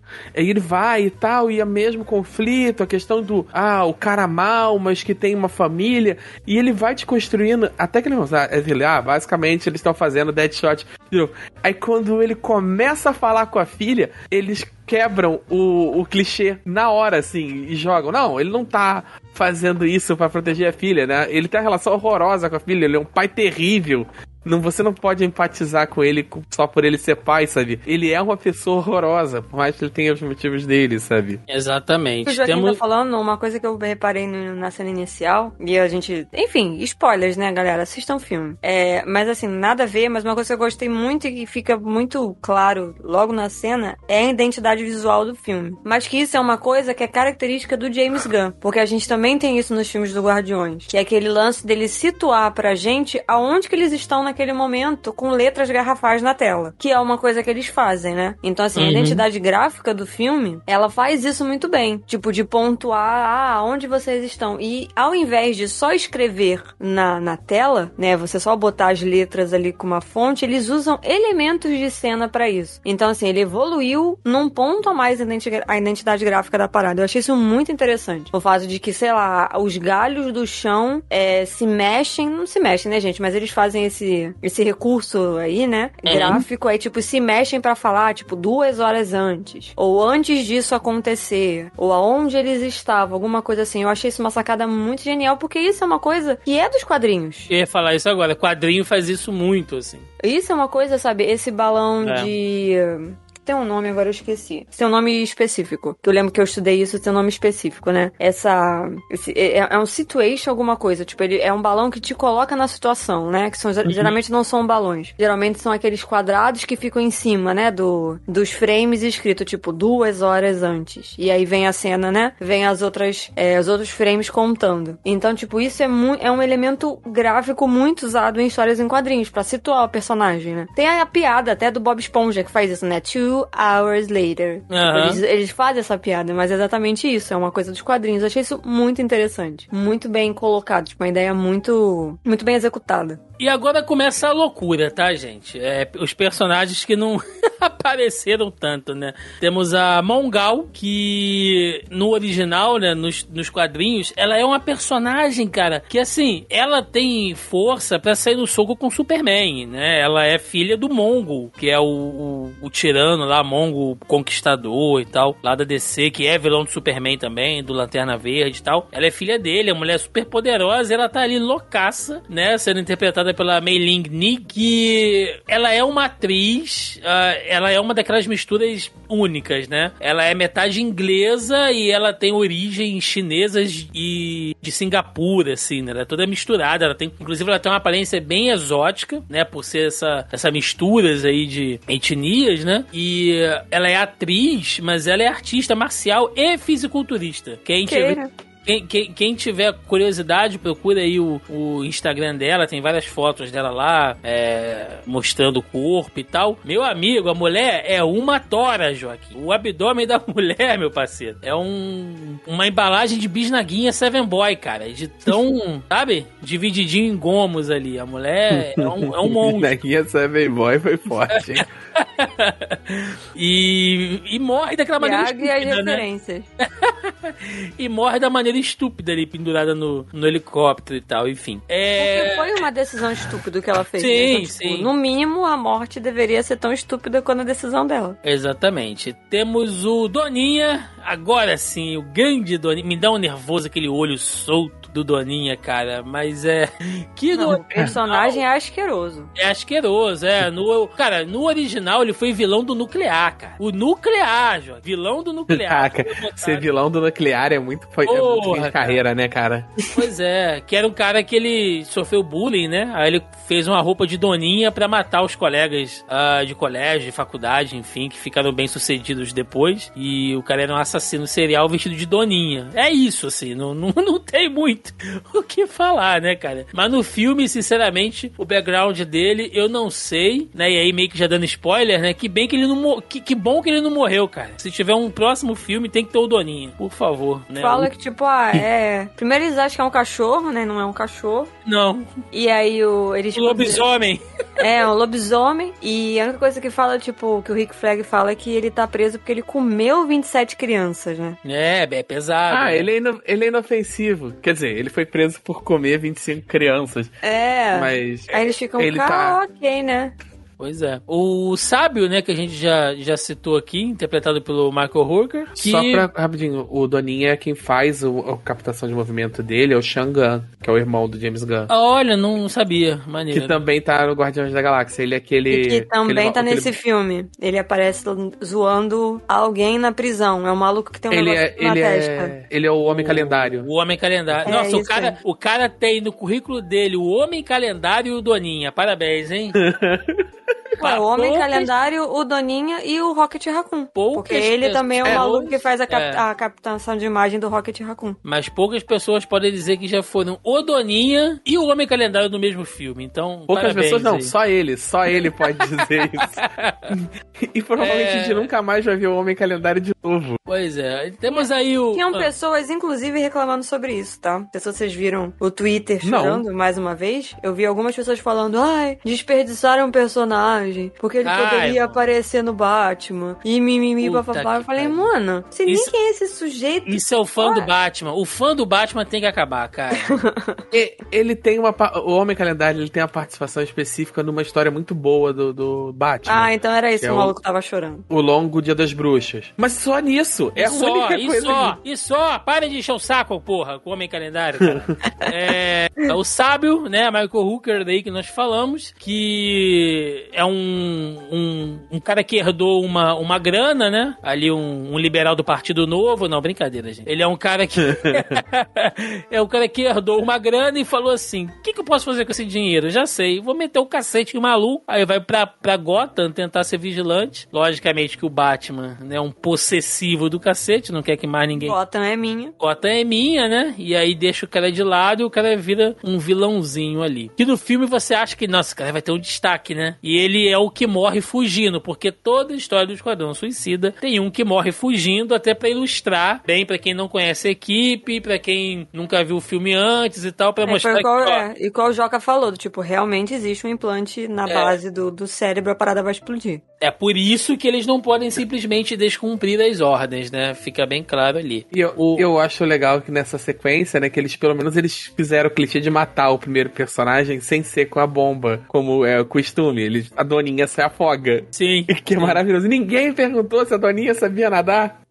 E ela aí fala ela- sério, né? Ela pergunta sério, assim. Quem que tava responsável pelo background, não sei o que, não sei o que lá. E aí a mulher É. só aponta pro cara, assim, o cara faz tipo, ops, foi mal. É muito bom. Temos o Blackguard, né, que é interpretado aí pelo Pete Davidson, que Joca, Pete Davidson, pra quem não sabe, é o maluco do cabelo louro, né? você- Isso, isso, isso. Pete Davidson, pra quem não sabe, está fazendo um certo sucesso nos Estados Unidos neste momento. Ele é a mais estrelinha brilhante do Saturday Night Live e tá despontando aí, por isso que quando eu falei de pessoas famosas, ele é uma pessoa que tá uma estrelinha em ascensão aí, É. que tá fazendo bastante coisa de comédia nos Estados Unidos e tal, então assim, ele tá, ele tá em voga, ele tá em alta no momento. E ele fez muita, muita coisa de divulgação do filme, usou a imagem dele. É, justamente Porque, por né? isso, porque ele tá, Tá no hypezinho. é, ele tá na crista da onda quando a gente falar. Nossa, é muito bom isso. E, Joca, se você achou que era derrota o Doninha ser vilão do nuclear, né? O Blackguard é vilão do, do Gladiador Dourado. Então você segura essa onda aí, cara, porque. Mas você não me fale mal do Gladiador Dourado, não, porra. Veja bem, calma aí. Ai, ai, Fala, Joaquim, tudo tem um limite. Tudo tem um limite. Ah, não, esse aqui, quando eu vi, eu falei, gente, eu não acredito nisso. Trouxeram de volta o Dardo, né? Que é o cara com o Dardo, que É, nada mais. Javel- Javelin? É, Uhum. que foi o vilão do Lanterna Verde. Olha aí, ele conseguiu derrotar Meu o Deus. Lanterna Verde com o dardo, porque na época, se eu não me engano, O que ainda. ele foi? Ele jogou a parada e bateu na joia do anel e quebrou e fudeu o Lanterna Não, Verde. porque teve um período na DC que o, o anel do Lanterna Verde era vulnerável à cor amarela. E ele jogava E ele dardos tinha- amarelos. Veja bem, eu quero deixar claro um que no filme dá uma sensação de, de que é um dardo mágico, místico e tal. Não. Eu quero deixar claro que no quadrinho é literalmente um dardo. É isso que ele tem. Ele tem um É. dardo. N- não é um dardo místico, não é o dardo, dardo que pertenceu ao deus antigo, não sei aonde. Não é, não é um dardo feito de metal alienígena. Não, não. É Ele um não dardo. veio de é um peda- é um dardo. Não, é só um É um dardo. dardo. O, o background dele, ele é um atleta olímpico, certo? Que atira dardos. Da galera Um que, que dardo. é um atirador de dardos olímpico. Ele fala: Hum, eu sou muito bom nisso. Vou usar pro crime. E é, é isso, assim, cara. É Olha, a lógica não é tão esquisita considerando que, que nos últimos anos alguns atletas olímpicos e, e, dublês foram presos usando as habilidades pra pra roubar, invadir casa, etc. É. Mas ainda assim é ridículo. É, ele Ah, é, mas faz sentido ele ter me dado a parada pra lança. O filme, obviamente, né? é, ele é vivido aí pelo ator e comediante Flula Borg, né? Eu imagino que seja sueco aí, realmente eu não conheço. Fica na, fica para pesquisa. E pra fechar, né? Ou melhor, pra fechar não, que ainda tem mais um extra, mas pra fechar pelo menos o Esquadrão Suicida, temos o TDK, né? Nathan O, Fillion. o garoto destacável, pois é, interpretado The pelo Detachable Kid. Nathan Fillion, pô, eu fiquei Cara. triste. Esse eu fiquei tristaço. Eu, queria, eu achei que o Nathan O Fillion fosse até o final. potencial pra esse personagem, Joaquim, é infinito, cara. O É um, potencial homem des- dele. é um homem destacável. Com o Nathan Fillion fazendo, cara, eu fiquei. Esse eu Mas fiquei ele mal. é eu galhofa na vida real, então, tipo, ele provavelmente falou assim, me dá só uma ponta, só pra eu participar, saca? Aparentemente ele é amigo do James Gunn, né? Então tem esse detalhe também. E pra quem ainda não pegou o que a gente tá falando, é o sujeito que solta os braços. E os braços vão voando. E aí os caras começam a atirar no braço dele, ele fica no chão.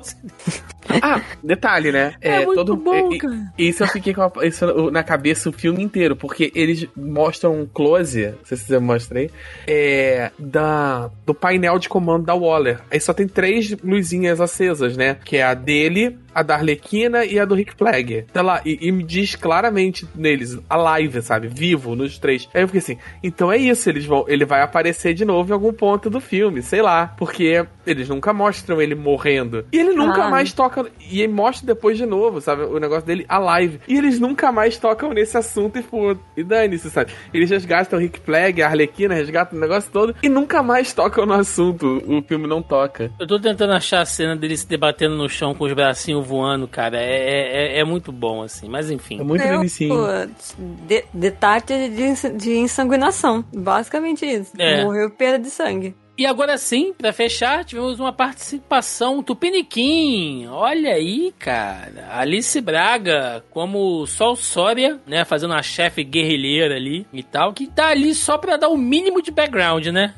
só isso, assim. Não, não- É, o mínimo de background pra situação, né? Porque não faria o menor sentido a a Amanda Waller mandar essa galera toda pra invadir um, um- um laboratório e não colocar um, um parecer da situação, entendeu? Do tipo, que lugar é esse que eles estão invadindo? Aonde que essa parada tá situada nesse país e tal? Então precisava. E, cara, eu vou te falar que eu achei que tipo, tem um, um- um toquezinho de Brasil ali, no meio daquela confusão. Principalmente diria- porque eles usam muito verde e amarelo. É, eu diria talvez mais uma Venezuela, assim. Tá com a cara assim, meio Venezuela, Não. meio Colômbia. Me pareceu muito Cuba, cara. Me pareceu a, É, tem essa pegada, mas eu fiquei, todas. eu, eu fiquei pensando em Brasil porque tem muito verde e amarelo. Os caras É usam verdade, muito é. verde e amarelo. Eles usaram o Corto Maltese, né? Que é um é, dos... que é um lugar fictício, né? É, que tem lá na DC. A DC trabalha muito com esses lugares, assim. Então, Não, o lugar é fictício. E aparentemente eles gravaram no Panamá, né? Mas obviamente não é Uhum. o Panamá, eles não é situado no Panamá. E tem essas referências, né? Tipo, ah, Cuba, Venezuela e tal. Mas aquilo aí me pareceu muito floresta amazônica, saca? E tem. Tem o muito mico-leão dourado. Tem o mico-leão dourado. E tem um verde. É, porque tem no Panamá acho que tem, se eu não me engano. Eu não, acho. o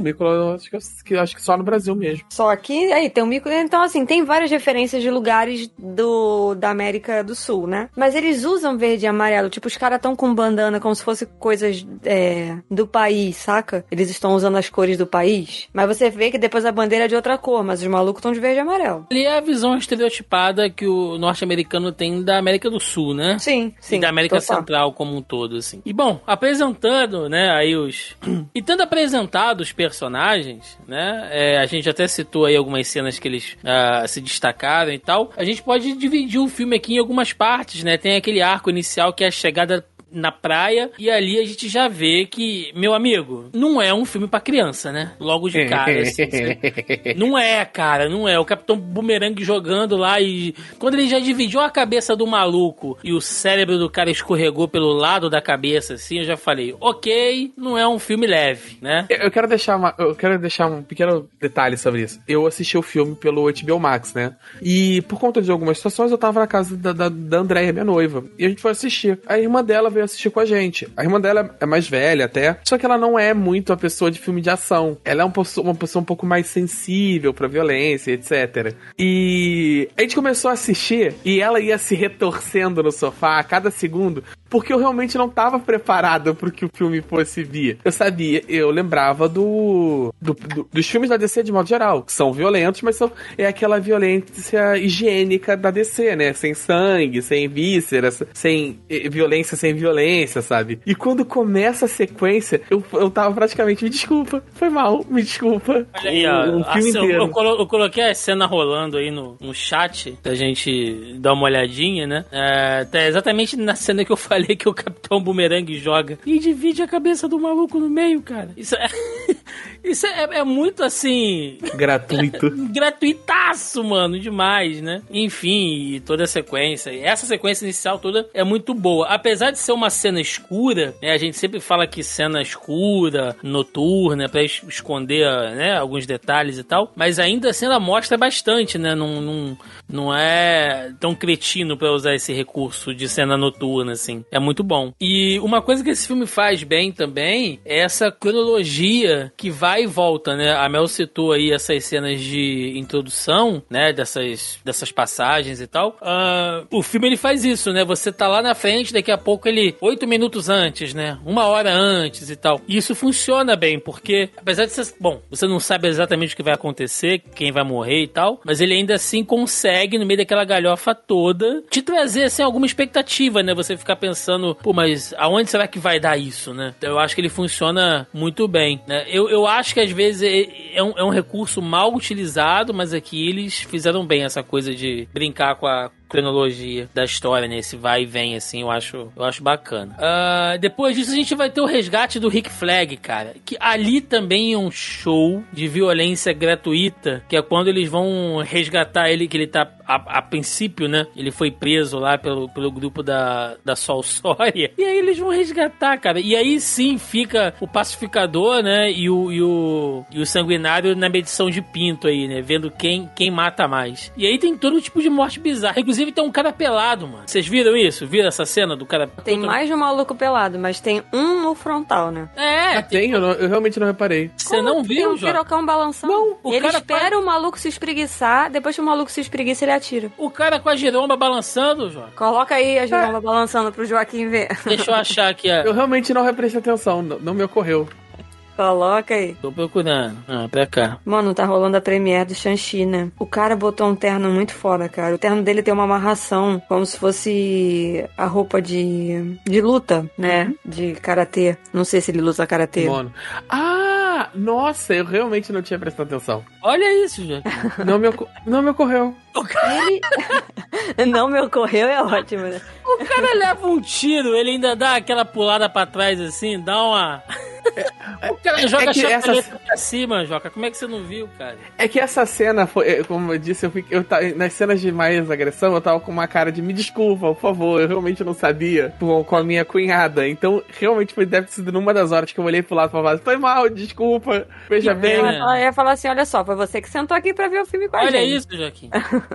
O Thiago tá em loop a cena do. É, que, que pena que você não percebeu isso ao vivo com a sua cunhada, cara. Seria um constrangimento muito divertido você trazer pra gente aqui, assim.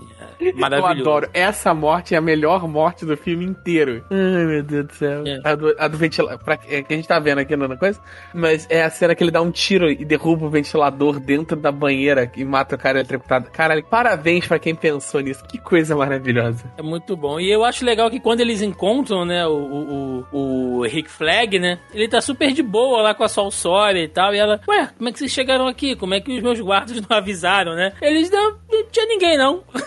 a gente não passou por ninguém, não. É muito bom, cara. É, é a violência e a comédia de uma maneira, assim, tão escrachada que casa muito bem, né? Que funciona muito bem, assim. É muito legal. Ah, outra passagem que a gente pode citar, e aí, assim, por mais que o ator seja bom, ou melhor, né, que a atriz seja muito boa, é, tem uma passagem bem específica pra, pra Harley, que ela. Toda aquela passagem que ela é sequestrada lá pelo presidente lá de Corto Maltese, enfim, né? Eles ficam juntos e tal. E aí você vê como que num filme de super-herói, né, cara? Um filme bobo, assim, entre aspas, né? E ela fazendo uma personagemzinha ali que é super estereotipada, que é a Harley e tal. E mesmo assim, naquela cena que ela dá o tiro no, no, no cara, né? E aí que ela começa a fazer meio que um monólogo, né? Depois de um tempo eu aprendi a ler os sinais, né? De quando o cara é, é muito. Ele parece muito perfeitinho, mas aí ele começa a mostrar um pouco ali como ele pensa, como ele age e tal. Ela tá claramente falando de mulheres que estão em relacionamento abusivos, cara. Em relacionamento tóxicos, assim, né? Com e, aí você, certeza. e aí você vê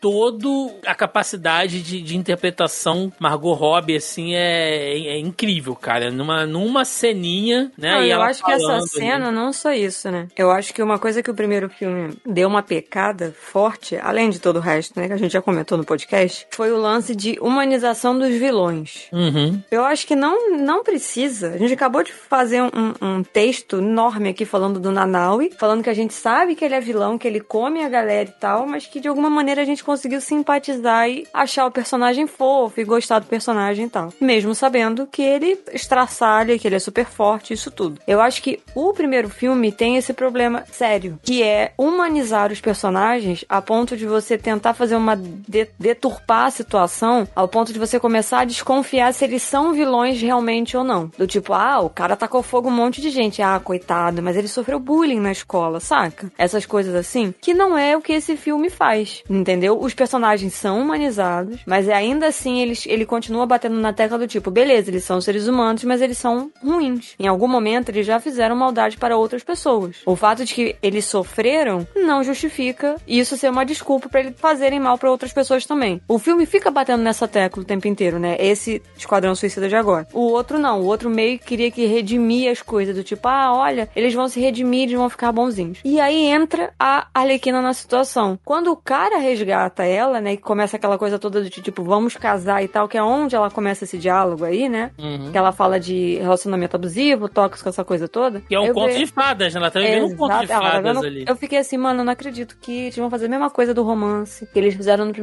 filme e tal, né? E, e cara, aquela virada do tipo que ela mata o maluco e ela e aquilo ali mostra a essência da personagem. Porque a Harlequin, ela é, ela é muito inteligente, mas ela é louca na mesma proporção. Uhum. Então, assim, não era colocar ela dentro de um relacionamento e achar que a parada ia funcionar. Que foi exatamente o que eles tentaram fazer no primeiro filme, né? Ah, não, ela. A Enchantress gosta do Rick Flag, então, tipo, ela vai deixar de ser amaldiçoada porque ela é apaixonada por ele. Não, mano, não é assim que a parada funciona. Não é assim que a banda toca. E aí, nesse, tipo assim, não, ela não é, ela vai ser sempre a Arlequina. E o melhor de tudo é aquela cena que ela faz aquela parada toda, eles vão lá para salvar ela e ela não precisa ser salva. E ela sabe disso. Ela não é uma donzela em perigo. Ela é muito capaz de muita coisa. E é então, tipo assim, é muito interessante, é muito, não interessante, né, que isso é uma palavra não uma palavra. Mas a maneira que isso é construído, pega todo mundo de surpresa, porque você fica, caralho, ela realmente matou o cara, e o maluco era o que ia liderar a revolução. E agora? Como é que vai ser, sabe? Qual que vai ser o próximo passo? Então, assim, são mini surpresas que vão agradando conforme você vai assistindo. Principalmente Sim. o fato de que ela sai, ela pega todo mundo do lado de fora, tentando salvar, e ela fica, ai, que bonitinho, vocês iam me salvar, eu posso voltar lá pra dentro. Ela acabou de matar uma galera, assim, da maneira brutal, e, e ela fala... Exatamente. Se você quiser, eu posso voltar para você me salvar. E ela fala isso com o olho cheio de lágrimas, assim, né? Porque ela sente o afeto da equipe.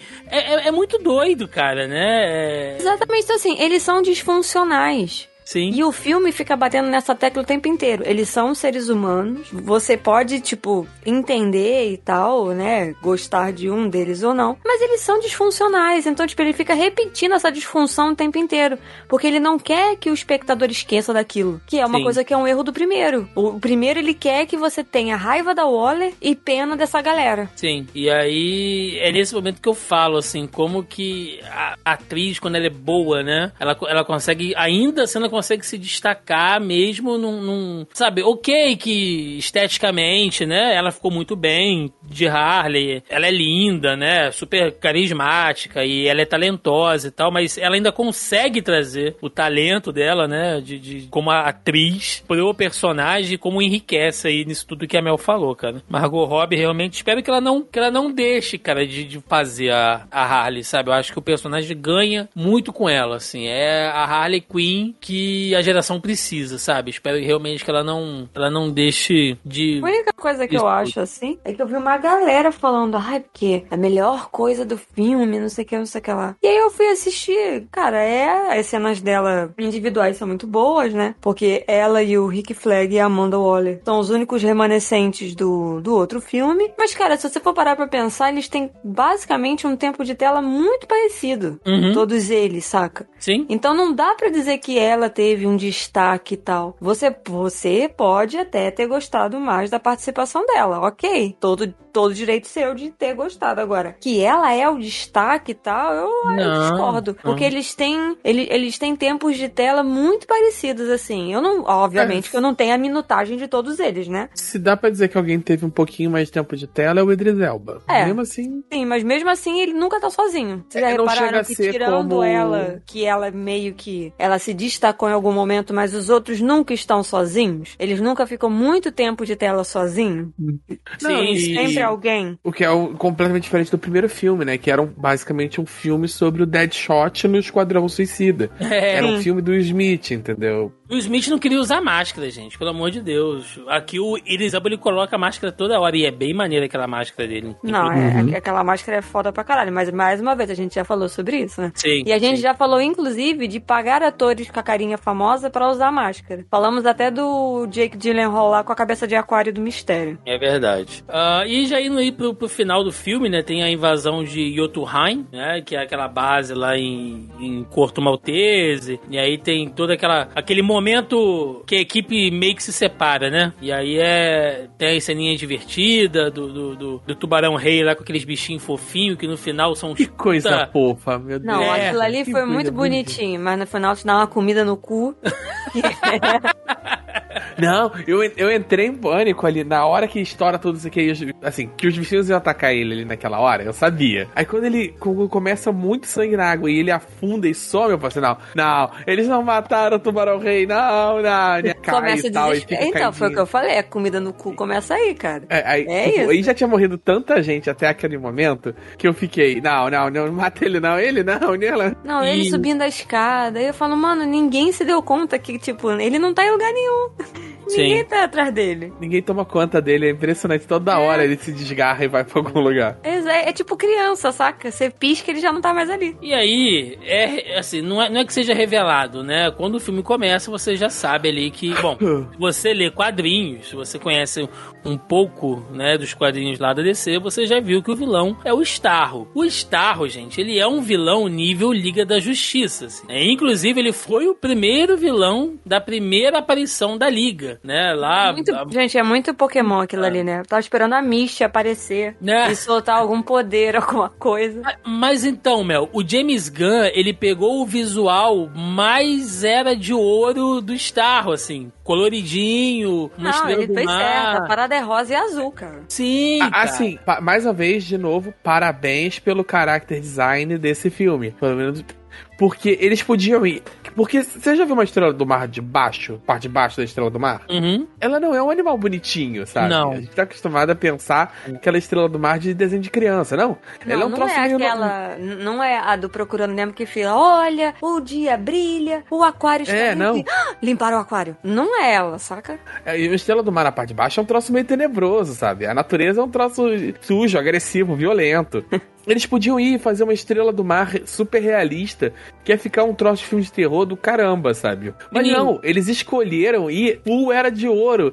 E, e no meio daquele. O contraste da criatura com o resto daquela coisa suja, esquadrão suicida, não sei o quê, filme de. É, praticamente o Rambo 3 ali. E tem uma estrela do mar vermelha e azul de 30 metros de altura no meio da cidade. Vomita outras mini estrelas do mar. Não, cara, aí é que eu queria falar. Eu não sei vocês, mas eu fiquei com uma aflição olhando o, o Starro. Aquelas brechas dele ali nas, nas, nos tentáculos, enfim, nos braços, sei lá. Aquilo parece uma ferida. E, mano, é nojento. Olha aqui a cena, cara. É nojento. Gente, o Thiago Ele tá vaca, né? rever o filme de novo. Cara, é nojento ele jogando aquelas, aquelas Os estrelinhas assim. Os mini starros. Parece uma ferida gangrenosa, onde ele solta as coisas assim, umas borbulhas. Ui, dá...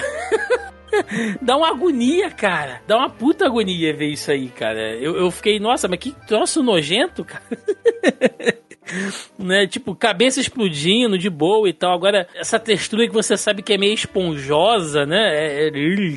A gente falou Meio do lance dos países é, sul-americanos, né? Agora Uhum. que tá passando que a gente tá vendo aqui, essa roupa é de flamenco, né? Que é uma, um, um- um gênero musical famoso na Espanha. Que a Harley usa? Que a Harley usa. É uma roupa de flamenco. É, e a, a bebida que eles pedem no bar, que o Rick Flag pede no bar, é uma bebida muito popular na Argentina. É, é uma misturada, né? É uma, uma mistureba.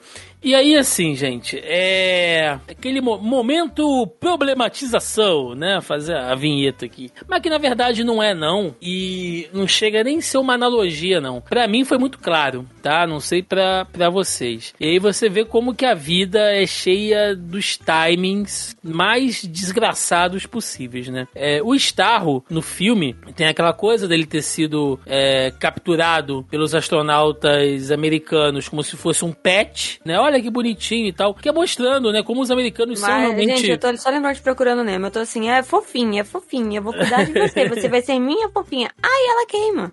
Como os É americanos são meio imbecis, assim, né, cara? Eles, eles querem tudo, eles mexem em tudo, eles acham que tudo no, no mundo, no planeta, no universo é a propriedade deles, pra eles pegarem e levarem pra tirar uma selfie, né? Ah, Ser- seres humanos são estúpidos. Eu Sim. tenho plena noção de que a colonização espacial vai dar cagada, porque a gente não vai ter como ver uma forma de. vi- Um tigre azul com oito bocas de, de Vai querer adestrar, né? alienígena, aí alguém vai pensar e pensar, ai que bonitinho, vamos levar pra nave? É, mas, mas nesse Mano. caso específico, Jota, eu acho que nesse isso foi uma crítica a alguns casos que aconteceram. Eu não sei se tem exatamente isso no quadrinho, mas Uhum. esse lance de tirar foto, isso me lembrou de um de alguns acontecidos que teve em praias. Eu não sei se foi nos Estados Unidos, foi no litoral de é, lugares turísticos, né? E as pessoas um retiravam, é exatamente, retirou o polvo, já retiraram tubarão, já retiraram é, tartaruga marinha, né? Coisas pra você tirar foto foto e fazer selfie, as pessoas em volta do bicho e aquela coisa toda. Então, assim, eu acredito, até porque o James Gunn é uma pessoa que é muito, muito apaixonada por animais. Ele, né, quem acompanha ele no Twitter e no Instagram, quando ele era mais. É, como é que se diz? Quando ele, quando ele era mais presente, né? Mais Antes ativista. do- como ele é. Ele é bem ativista, assim, das causas animais e tal. Ele sempre falou muito sobre isso. Então eu acredito que foi bem uma alfinetada, assim, do tipo, de você tá desrespeitando o espaço do animal, entendeu? De você foi o que você falou, de você achar realmente que aquilo ali te pertence porque você encontrou e, e, e agora é seu. E não é assim, você tem que respeitar, saca? Você tem que respeitar o habitat e você tem que respeitar o animal. Sim. É, só uma vírgula. O polvo que você mencionou, Melissa, é o polvo do anel, de é, anelado azul. De anel azul. O Blue Cara, eu- Ring Octopus. Eu não sei, eu sei que foi alguns animais que apareceram na praia, não foi só um. Foram espécies diferentes, tava rolando esse lance da pessoa tirar, arrastar o animal pra areia pra fazer foto. É, ou pegar. Esse, no caso, as pessoas pegarem com a mão pra tirar selfie. Ah, olha que animal bonitinho. E é um dos animais mais venenosos do mundo. Tomara que tenha morrido. Pena- não animal, tá, peçonhento. gente? Não, obviamente, Peçonhe- não o povo. Tomara que quem resolveu tirar ele da água tenha morrido Correção. de veneno. É, peçonhento. Ele não é venenoso, ele é peçonhento. Tomara que É, tenha morrido. A pessoa A não. pessoa não chegou. a- o povo não chegou a ferroar a pessoa, então ela não. Ela devolveu pra ah, água e foi embora. pena. Depois, nos comentários do, da foto no Instagram, que mencionaram que ela Mais não vez. teria nem como ser socorrida. É, que pena a pessoa, né? Porque o bichinho pelo menos conseguiu voltar pro habitat dele. É, eu acho que a Mel fez uma boa leitura, mas eu ainda vou além, né? Que é o seguinte: o Starro, gente, nada mais é que o monstro no armário que os americanos criaram ao longo da história em diversos países, principalmente na América do Sul. Né? É dito isso, que eh, os americanos queriam usar isso ali nos anos 70 como uma, uma, uma arma, mas eles logicamente não iam fazer isso no território deles, então eles empurram para qualquer país eco da América do Sul que é descartável. Né? E é isso que os Estados Unidos fez muito ali nos anos 70, no contexto da Guerra Fria. Né? Levou todas as merdas deles de conflitos e tudo mais para outros países. Né? E isso quando volta. Volte, né? Porque, porque tu, é, tudo tem uma hora que volta, né? Nada do que os Estados Unidos fez ah, ah, nesses países, seja apoiando ditaduras na América do Sul, seja armando ah, guerrilheiros na Ásia e na África, isso uma hora volta. E aí você vê que timing que é o filme fazendo isso agora, mostrando, né, exatamente ali o, o monstro que, o, que os Estados Unidos tentou guardar no quintal, né, da América do Sul, e a gente passando por esse conflito terrível, né, lá no Afeganistão, que muito disso, e eu não tô querendo forçar aqui, ah, vai querer forçar uma politização e tal, mas não, cara, é, é tudo, né, que tá acontecendo agora lá nos Estados Unidos. Gente, tudo é tem, política. Tem, a- a- além de tudo ser política, né? É, tudo isso tem origem, cara, lá no mesmo conflito, anos Sim. 70 para os anos 80, de toda aquele, a- aquela disputa, Guerra Fria, né? Estados Unidos, União Soviética, União Soviética Vocês sai do, do Afeganistão, Estados Unidos vai lá, arma uma porrada de guerrilheiro, né? Que anos depois, algumas células ali vão dar origem a quem? Ao Talibã, começo dos anos 80, e é a cobra que sobrevive para morder o próprio rabo, né? E aí tá acontecendo Caso vocês- hoje. Caso vocês queiram entender um pouco mais do processo dos Estados Unidos treinando os, os guerrilheiros no, no Afeganistão, Assista Rambo ver o 3. excelente- Eu ia falar o excelente documentário Rambo 3. Pois é, cara, então assim. mas você é... estragou minha punchline, pô. Desculpa, desculpa, porque eu pensei que você fosse falar sério. e é uma bosta, cara, porque aí você vê, os caras ficaram 20 anos lá, né? Podendo realmente fazer uma grande reforma no país e tal. Eles fizeram o quê? Armaram outros guerrilheiros. É, é- é uma bosta, assim, cara. É uma merda. É, o Oriente Médio é muito complexo, né, pra gente tratar aqui. Mas eu só queria fazer essa ponte porque quando eu vi o filme e eu olhei as notícias, eu falei que timing maldito, né? Pra mim, claramente é isso, assim. O Starro é o monstro que, que, que volta pra assolar, né? E que no final das contas ele também não tinha culpa de nada, cara. Ele é vítima ali. Quando ele tá morrendo, ele fala, né? Eu só tava lá no espaço, curtindo de boa, né?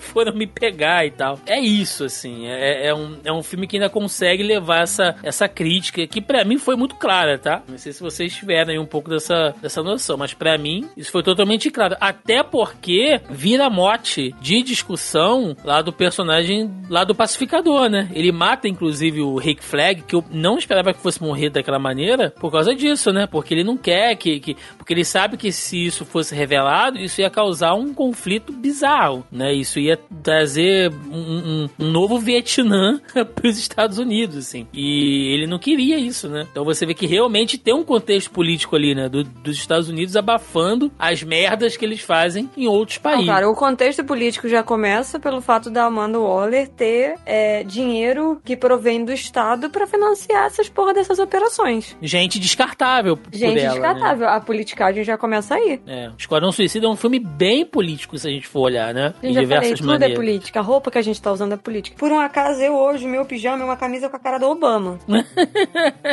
é sério, gente. Específico, Melissa. Você tem um pijama.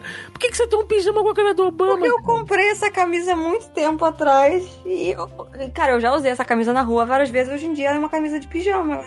Deixa eu ligar aqui a câmera pra vocês verem. Momento que os ouvintes jamais terão aí. Só quando a gente tiver o Patreon, eles vão poder ver o. Mas ele vai puxar a câmera. Se aparecer a minha câmera, eu agradeço. Ah, não vai. Não vai aparecer. Porque Ah. ela tá no. É porque eu tô com o OBS aberto, a gente tá ligando. Fica aí com o Patreon da Melissa pra vocês verem ela com o pijama do Obama aí. A gente Não vai é liberar pijama, o eu tô de calça de moletom e uma camisa do Obama. a hora que eu parar a gravação, porque eu fechar, eu mostro pra vocês antes da gente fechar aqui. Qual o seu figurino, Joaquim, que você tá gravando o podcast? Eu tô com a camisa dos Beatles. Aí, ó. Tô de camiseta e bermuda. Eu tô de cueca e camisa polo. Isso quer dizer que você chegou da rua, arrancou a roupa e sentou aí pra gravar. Exatamente. É. Eu tô tipo. É porque assim, você tem tô que entender tipo- a lógica, entendeu? O homem, quando chega em casa da rua, ele arranca a calça, a mulher arranca o sutiã. Não, É Basicamente gente. isso. Calça não rola, assim. Calça e camisa polo. Ou melhor, cueca e camisa polo. Eu tô me sentindo o personagem do pacificador. Quando o geral acorda do rolê, ele tá de cueca branca, né? Logicamente, sem as devidas proporções. Mas. Mas é isso, gente. Antes das nossas considerações finais, então, vamos lá pro nosso grupelho do Zoneando Podcast. Tiago, antes da gente ir pra pergunta, Hum. eh, dos ouvintes, queria fazer uma pergunta. Qual o personagem que vocês achavam que não morria de jeito nenhum? Assim, qual foi a maior morte surpresa, surpresa pra vocês? O Rick Rick Flag. Flag. Rick Flag, com certeza. Mas depois que eu vi que o cara já quase não entrou no filme por conta da agenda, eu acho que mataram ele. Mas mataram ele porque tem aquela coisa de filme de super-herói, né? Alguns filmes que alguém muito importante tem que morrer, né? E eu pergunto pra vocês, quem é Milton? A cena do Milton é boa. Eles param tudo que estão fazendo no meio de uma porra do- fim do mundo. Mas o Milton? Que Milton? Não, tiroteio, bala voando pra tudo quanto é lado. Não, mas o Milton, o quê? Não, e o melhor é no final, poxa, Milton. E aí É. o, o, o Dubois, mas eu não sou o Milton. E aí a Arlequina, como não? A gente teve uma discussão inteira, duas cenas atrás, falando sobre ela isso. tá fora da realidade, cara. É, é muito só o mundinho dela. Maravilhoso. Mas, então, antes da gente encerrar, vamos pro nosso grupelho do Zoneando Podcast. Lembrando mais uma vez que você tá ouvindo esse programa e não faz parte do nosso grupelho, o link tá na postagem aí, logo abaixo ao player. Clica lá, você vai ser direcionado aqui ao nosso grupo no Facebook ou joga aí na busca Zoneando Podcast, que vocês nos encontram também, onde toda semana a galera joga lá no nosso tópico da pré-pauta, perguntinhas e comentários aí para enriquecer o nosso programa. E essa semana eu lancei Pessoal, o podcast da semana, Esquadrão Suicida, deixem suas perguntas e comentários. O Rodrigo Moquepon botou aqui: ninguém se suicidou.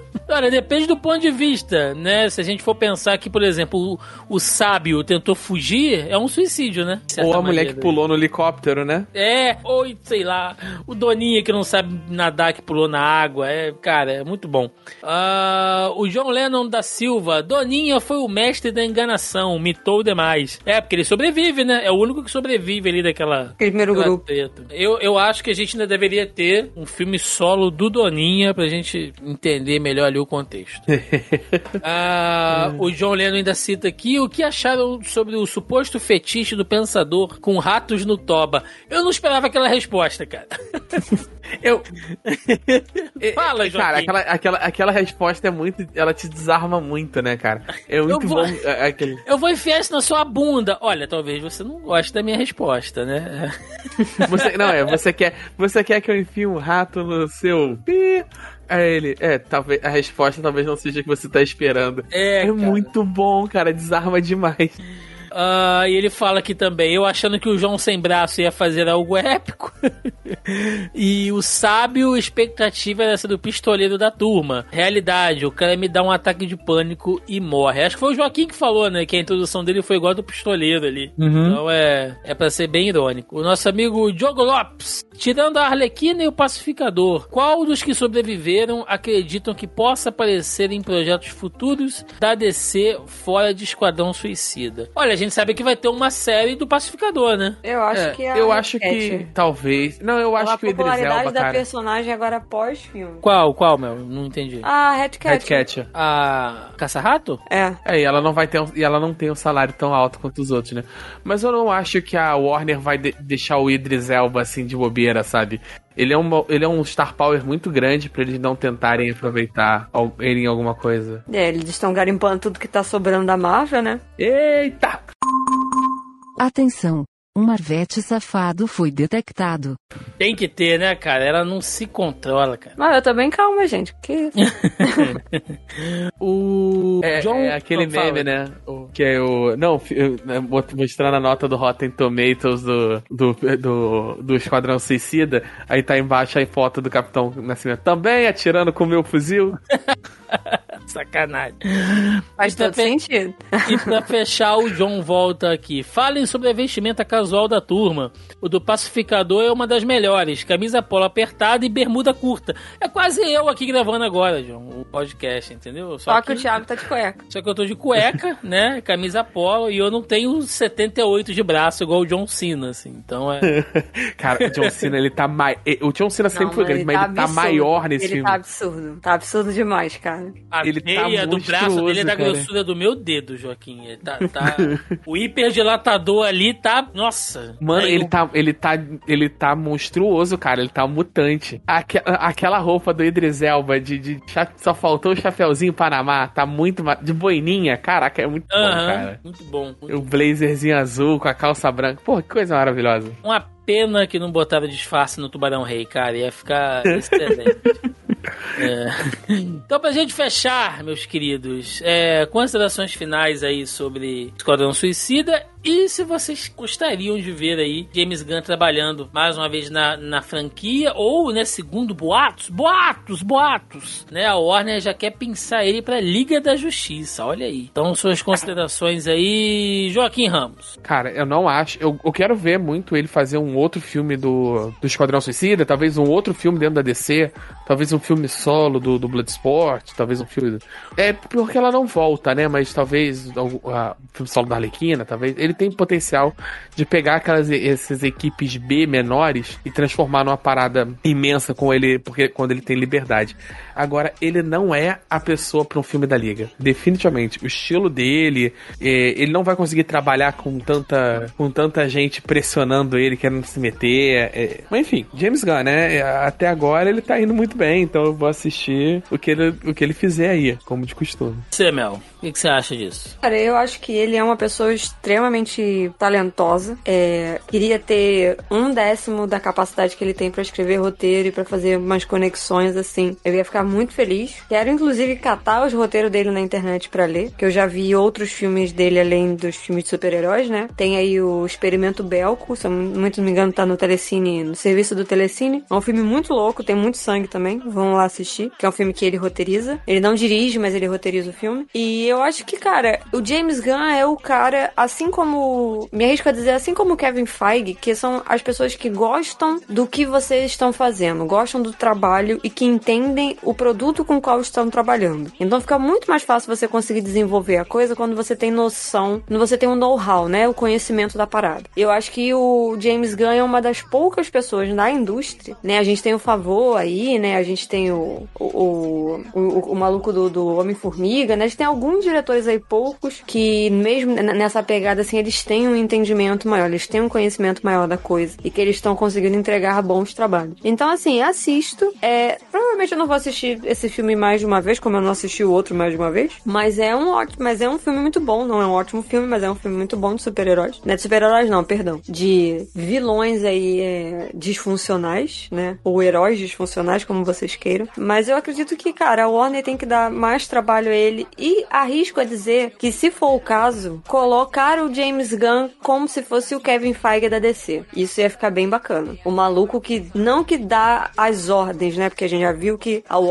quem dá as ordens são os executivos, a galera com dinheiro. Mas eles precisam sim de uma pessoa como o Kevin Feige na, na Marvel. E eu acho que o James Gunn seria uma ótima pessoa para ocupar essa posição para Warner, né? Para dar uma continuidade aí bonitinha nos filmes. Talvez sim, né? É, eu acredito que sim. Acho que seria, faria bem para os filmes da DC ter uma, uma cabeça assim. Eles tentaram fazer isso com o Geoff Jones, mas não funcionou. E eu também não sei até que ponto ele realmente tinha ali uma liberdade criativa.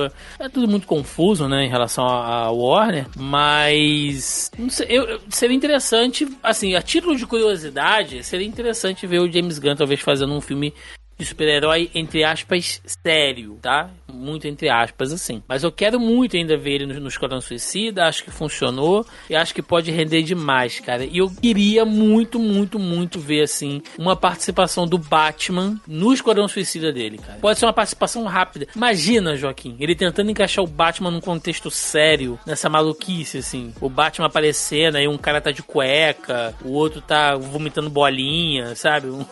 o Batman tá ali no meio tipo, porra, me deixa ser sombrio. Me, me, ajuda a ser Renan. sombrio aí. Faz eu Renan que o pai tá sombrio hoje. É, me faz Renan que o pai tá sombrio. É, é foda, então. Mas é isso, gente. Esquadrão Suicida aí. Vamos lá, vamos pro encerramento. Vambora! Vai no chão, vai no chão. Vai no chão, vai no chão. Vai no chão, vai no chão.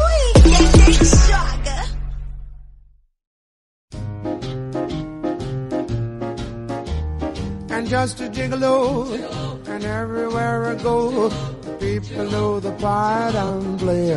E chegamos ao final de mais um Zoneando Podcast, onde falamos de O Esquadrão Suicida de 2021 roteiro e, e, direção de James Gunn, né? E sou, somos aqui já adeptos da igreja de James Gunn, do Ganimarismo, né? A nova religião aí para fazer filme de super equipe merda ser bom. Então. Estamos aqui em mais um programa onde a gente falou do filme aí, acho que foi bem bacana. Temos muitas risadas, como deveria ser, né? De um, de um filme com essa pegada. Aquele momento para recadinho já básico que vocês quiserem, senhor Joaquim Ramos. É, seguimos, né? Não, é, tocando a vida de modo que a pandemia permite. Então, sem projetos novos, os projetos são em hiato por enquanto, é, exceto o RPG que eu tenho participado todas as quartas-feiras. Eu mencionei aqui uma vez. Vou pedir pro Thiago botar o link na, na postagem. Eu jogo, eu tô jogando e depois eu vou voltar a narrar RPG de super-heróis toda quarta-feira, de 8 a umas 11 e meia, meia-noite. A gente tá voltando aí com a terceira, aspas, temporada na próxima, na, na quarta-feira, sequencial ao lançamento desse programa. Perfeito. Melissa Andrade. Isso, gente, estamos na Twitch de quinta a segunda-feira. Hoje eu ainda vou abrir live. Assim que a gente terminar aqui, eu ia abrir mais cedo no momento que a gente tá gravando, mas começou a chover e a trovejar e a cair o mundo daqui. Eu fiquei com medo de faltar luz. Estamos lá na Twitch fazendo joguinhos aleatórios com foco em narrativa e eu consegui voltar com o meu programa de domingo, de, que é o Papo de Cinema. Eu sempre trago, sempre não, né? Mas a ideia agora é sempre trazer um convidado pra gente falar sobre cinema e pessoas de garbo e elegância que entendem do assunto ou que gostam de falar do assunto. Domingo passado foi o senhor Roberto II, que a gente falou de adaptações de HQ. Começou mal. Né? Roberto com a cabeça dentro do aquário, mas aí a culpa do áudio foi minha, não foi do, do Roberto. E é, quando este podcast sair, né, é, eu já tenho a minha segunda pessoa, meu segundo convidado já está marcado. Então, o próximo domingo, dia 22 do 8, às 8, lá na Twitch, eu vou receber o Fernando Ticon, do canal Hora do Terror, e a gente vai falar sobre filmes de terror. Muito bom. Vamos bater um papo bacana. Então, de quinta a segunda, a partir das 20 horas, eu estou lá na Twitch colhem lá, o Thiago vai deixar o link aí. Vamos bater um papo, jogar uma umas gameplay duvidosa lá, porque né, eu não sou lá a mais habilidosa, mas gente, eu, eu negócio é se divertir. Se você for ouvinte do Zoneando, peça pra Melissa usar o seu pijama do Obama, que já virou um clássico, que o mais novo clássico desse podcast. Gente, é isso. Recadinhos de sempre. Se você ainda não faz parte do nosso grupelho do Zoneando Podcast, lembrando mais uma vez, o link tá na postagem aí, logo abaixo ao player, na postagem original desse programa, ou você joga lá na busca do Facebook, né, Zoneando Podcast, que vocês nos encontram também. Entrou uma galera aí nova recentemente no grupo, a gente teve um pequeno aumento aí também de acessos, então sejam todos muito bem-vindos aí, os nossos novos ouvintes, né?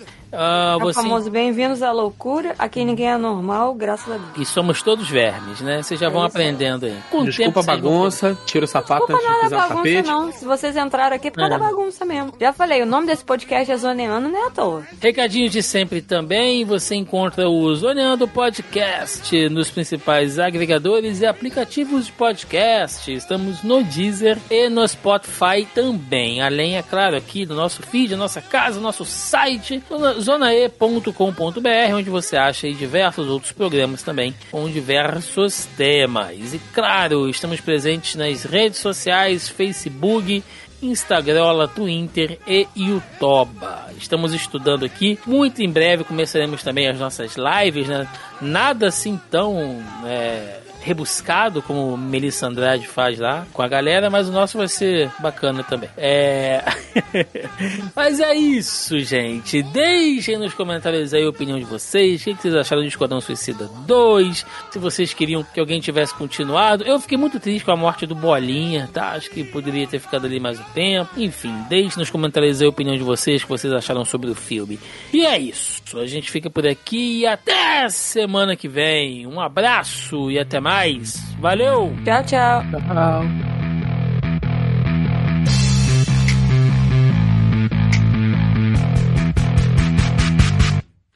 I've been slipping back, heading south, car sick on a Tuesday, missing cash, blacking out, heartless in a few ways, shit for luck, elbow shredded, I help things steady like too late, please calm the fuck down, I'll do whatever you say, I get it, I get it, I'm living too hard and it's time that I stop it, but rising on up and then tumbling down, well that's part of the process, bar tabs on a hot night in a cold basement, say I'm crazy, but I feel amazing. My mother told me that the world just got its plans. I wanna hold them till they burn right through my hands.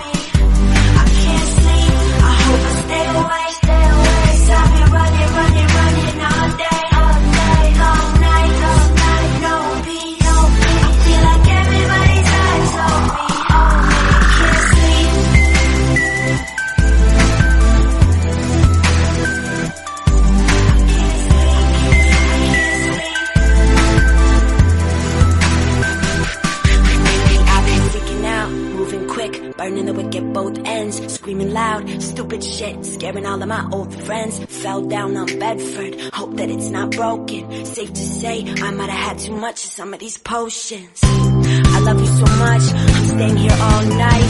Don't wanna get up, I don't wanna stop, I don't wanna close my eyes. I'd rather not give a fuck and end up with some scars. The night is long enough for me to build it all, and let it fall apart. My mother told me that the world just got its plans. I wanna hold them till they burn right through my hands. Don't ask me questions, cause I'm tired of confessing, and I know that it's not much to say, but I swear that I'd like to change. I can't sleep, I hope I stay awake,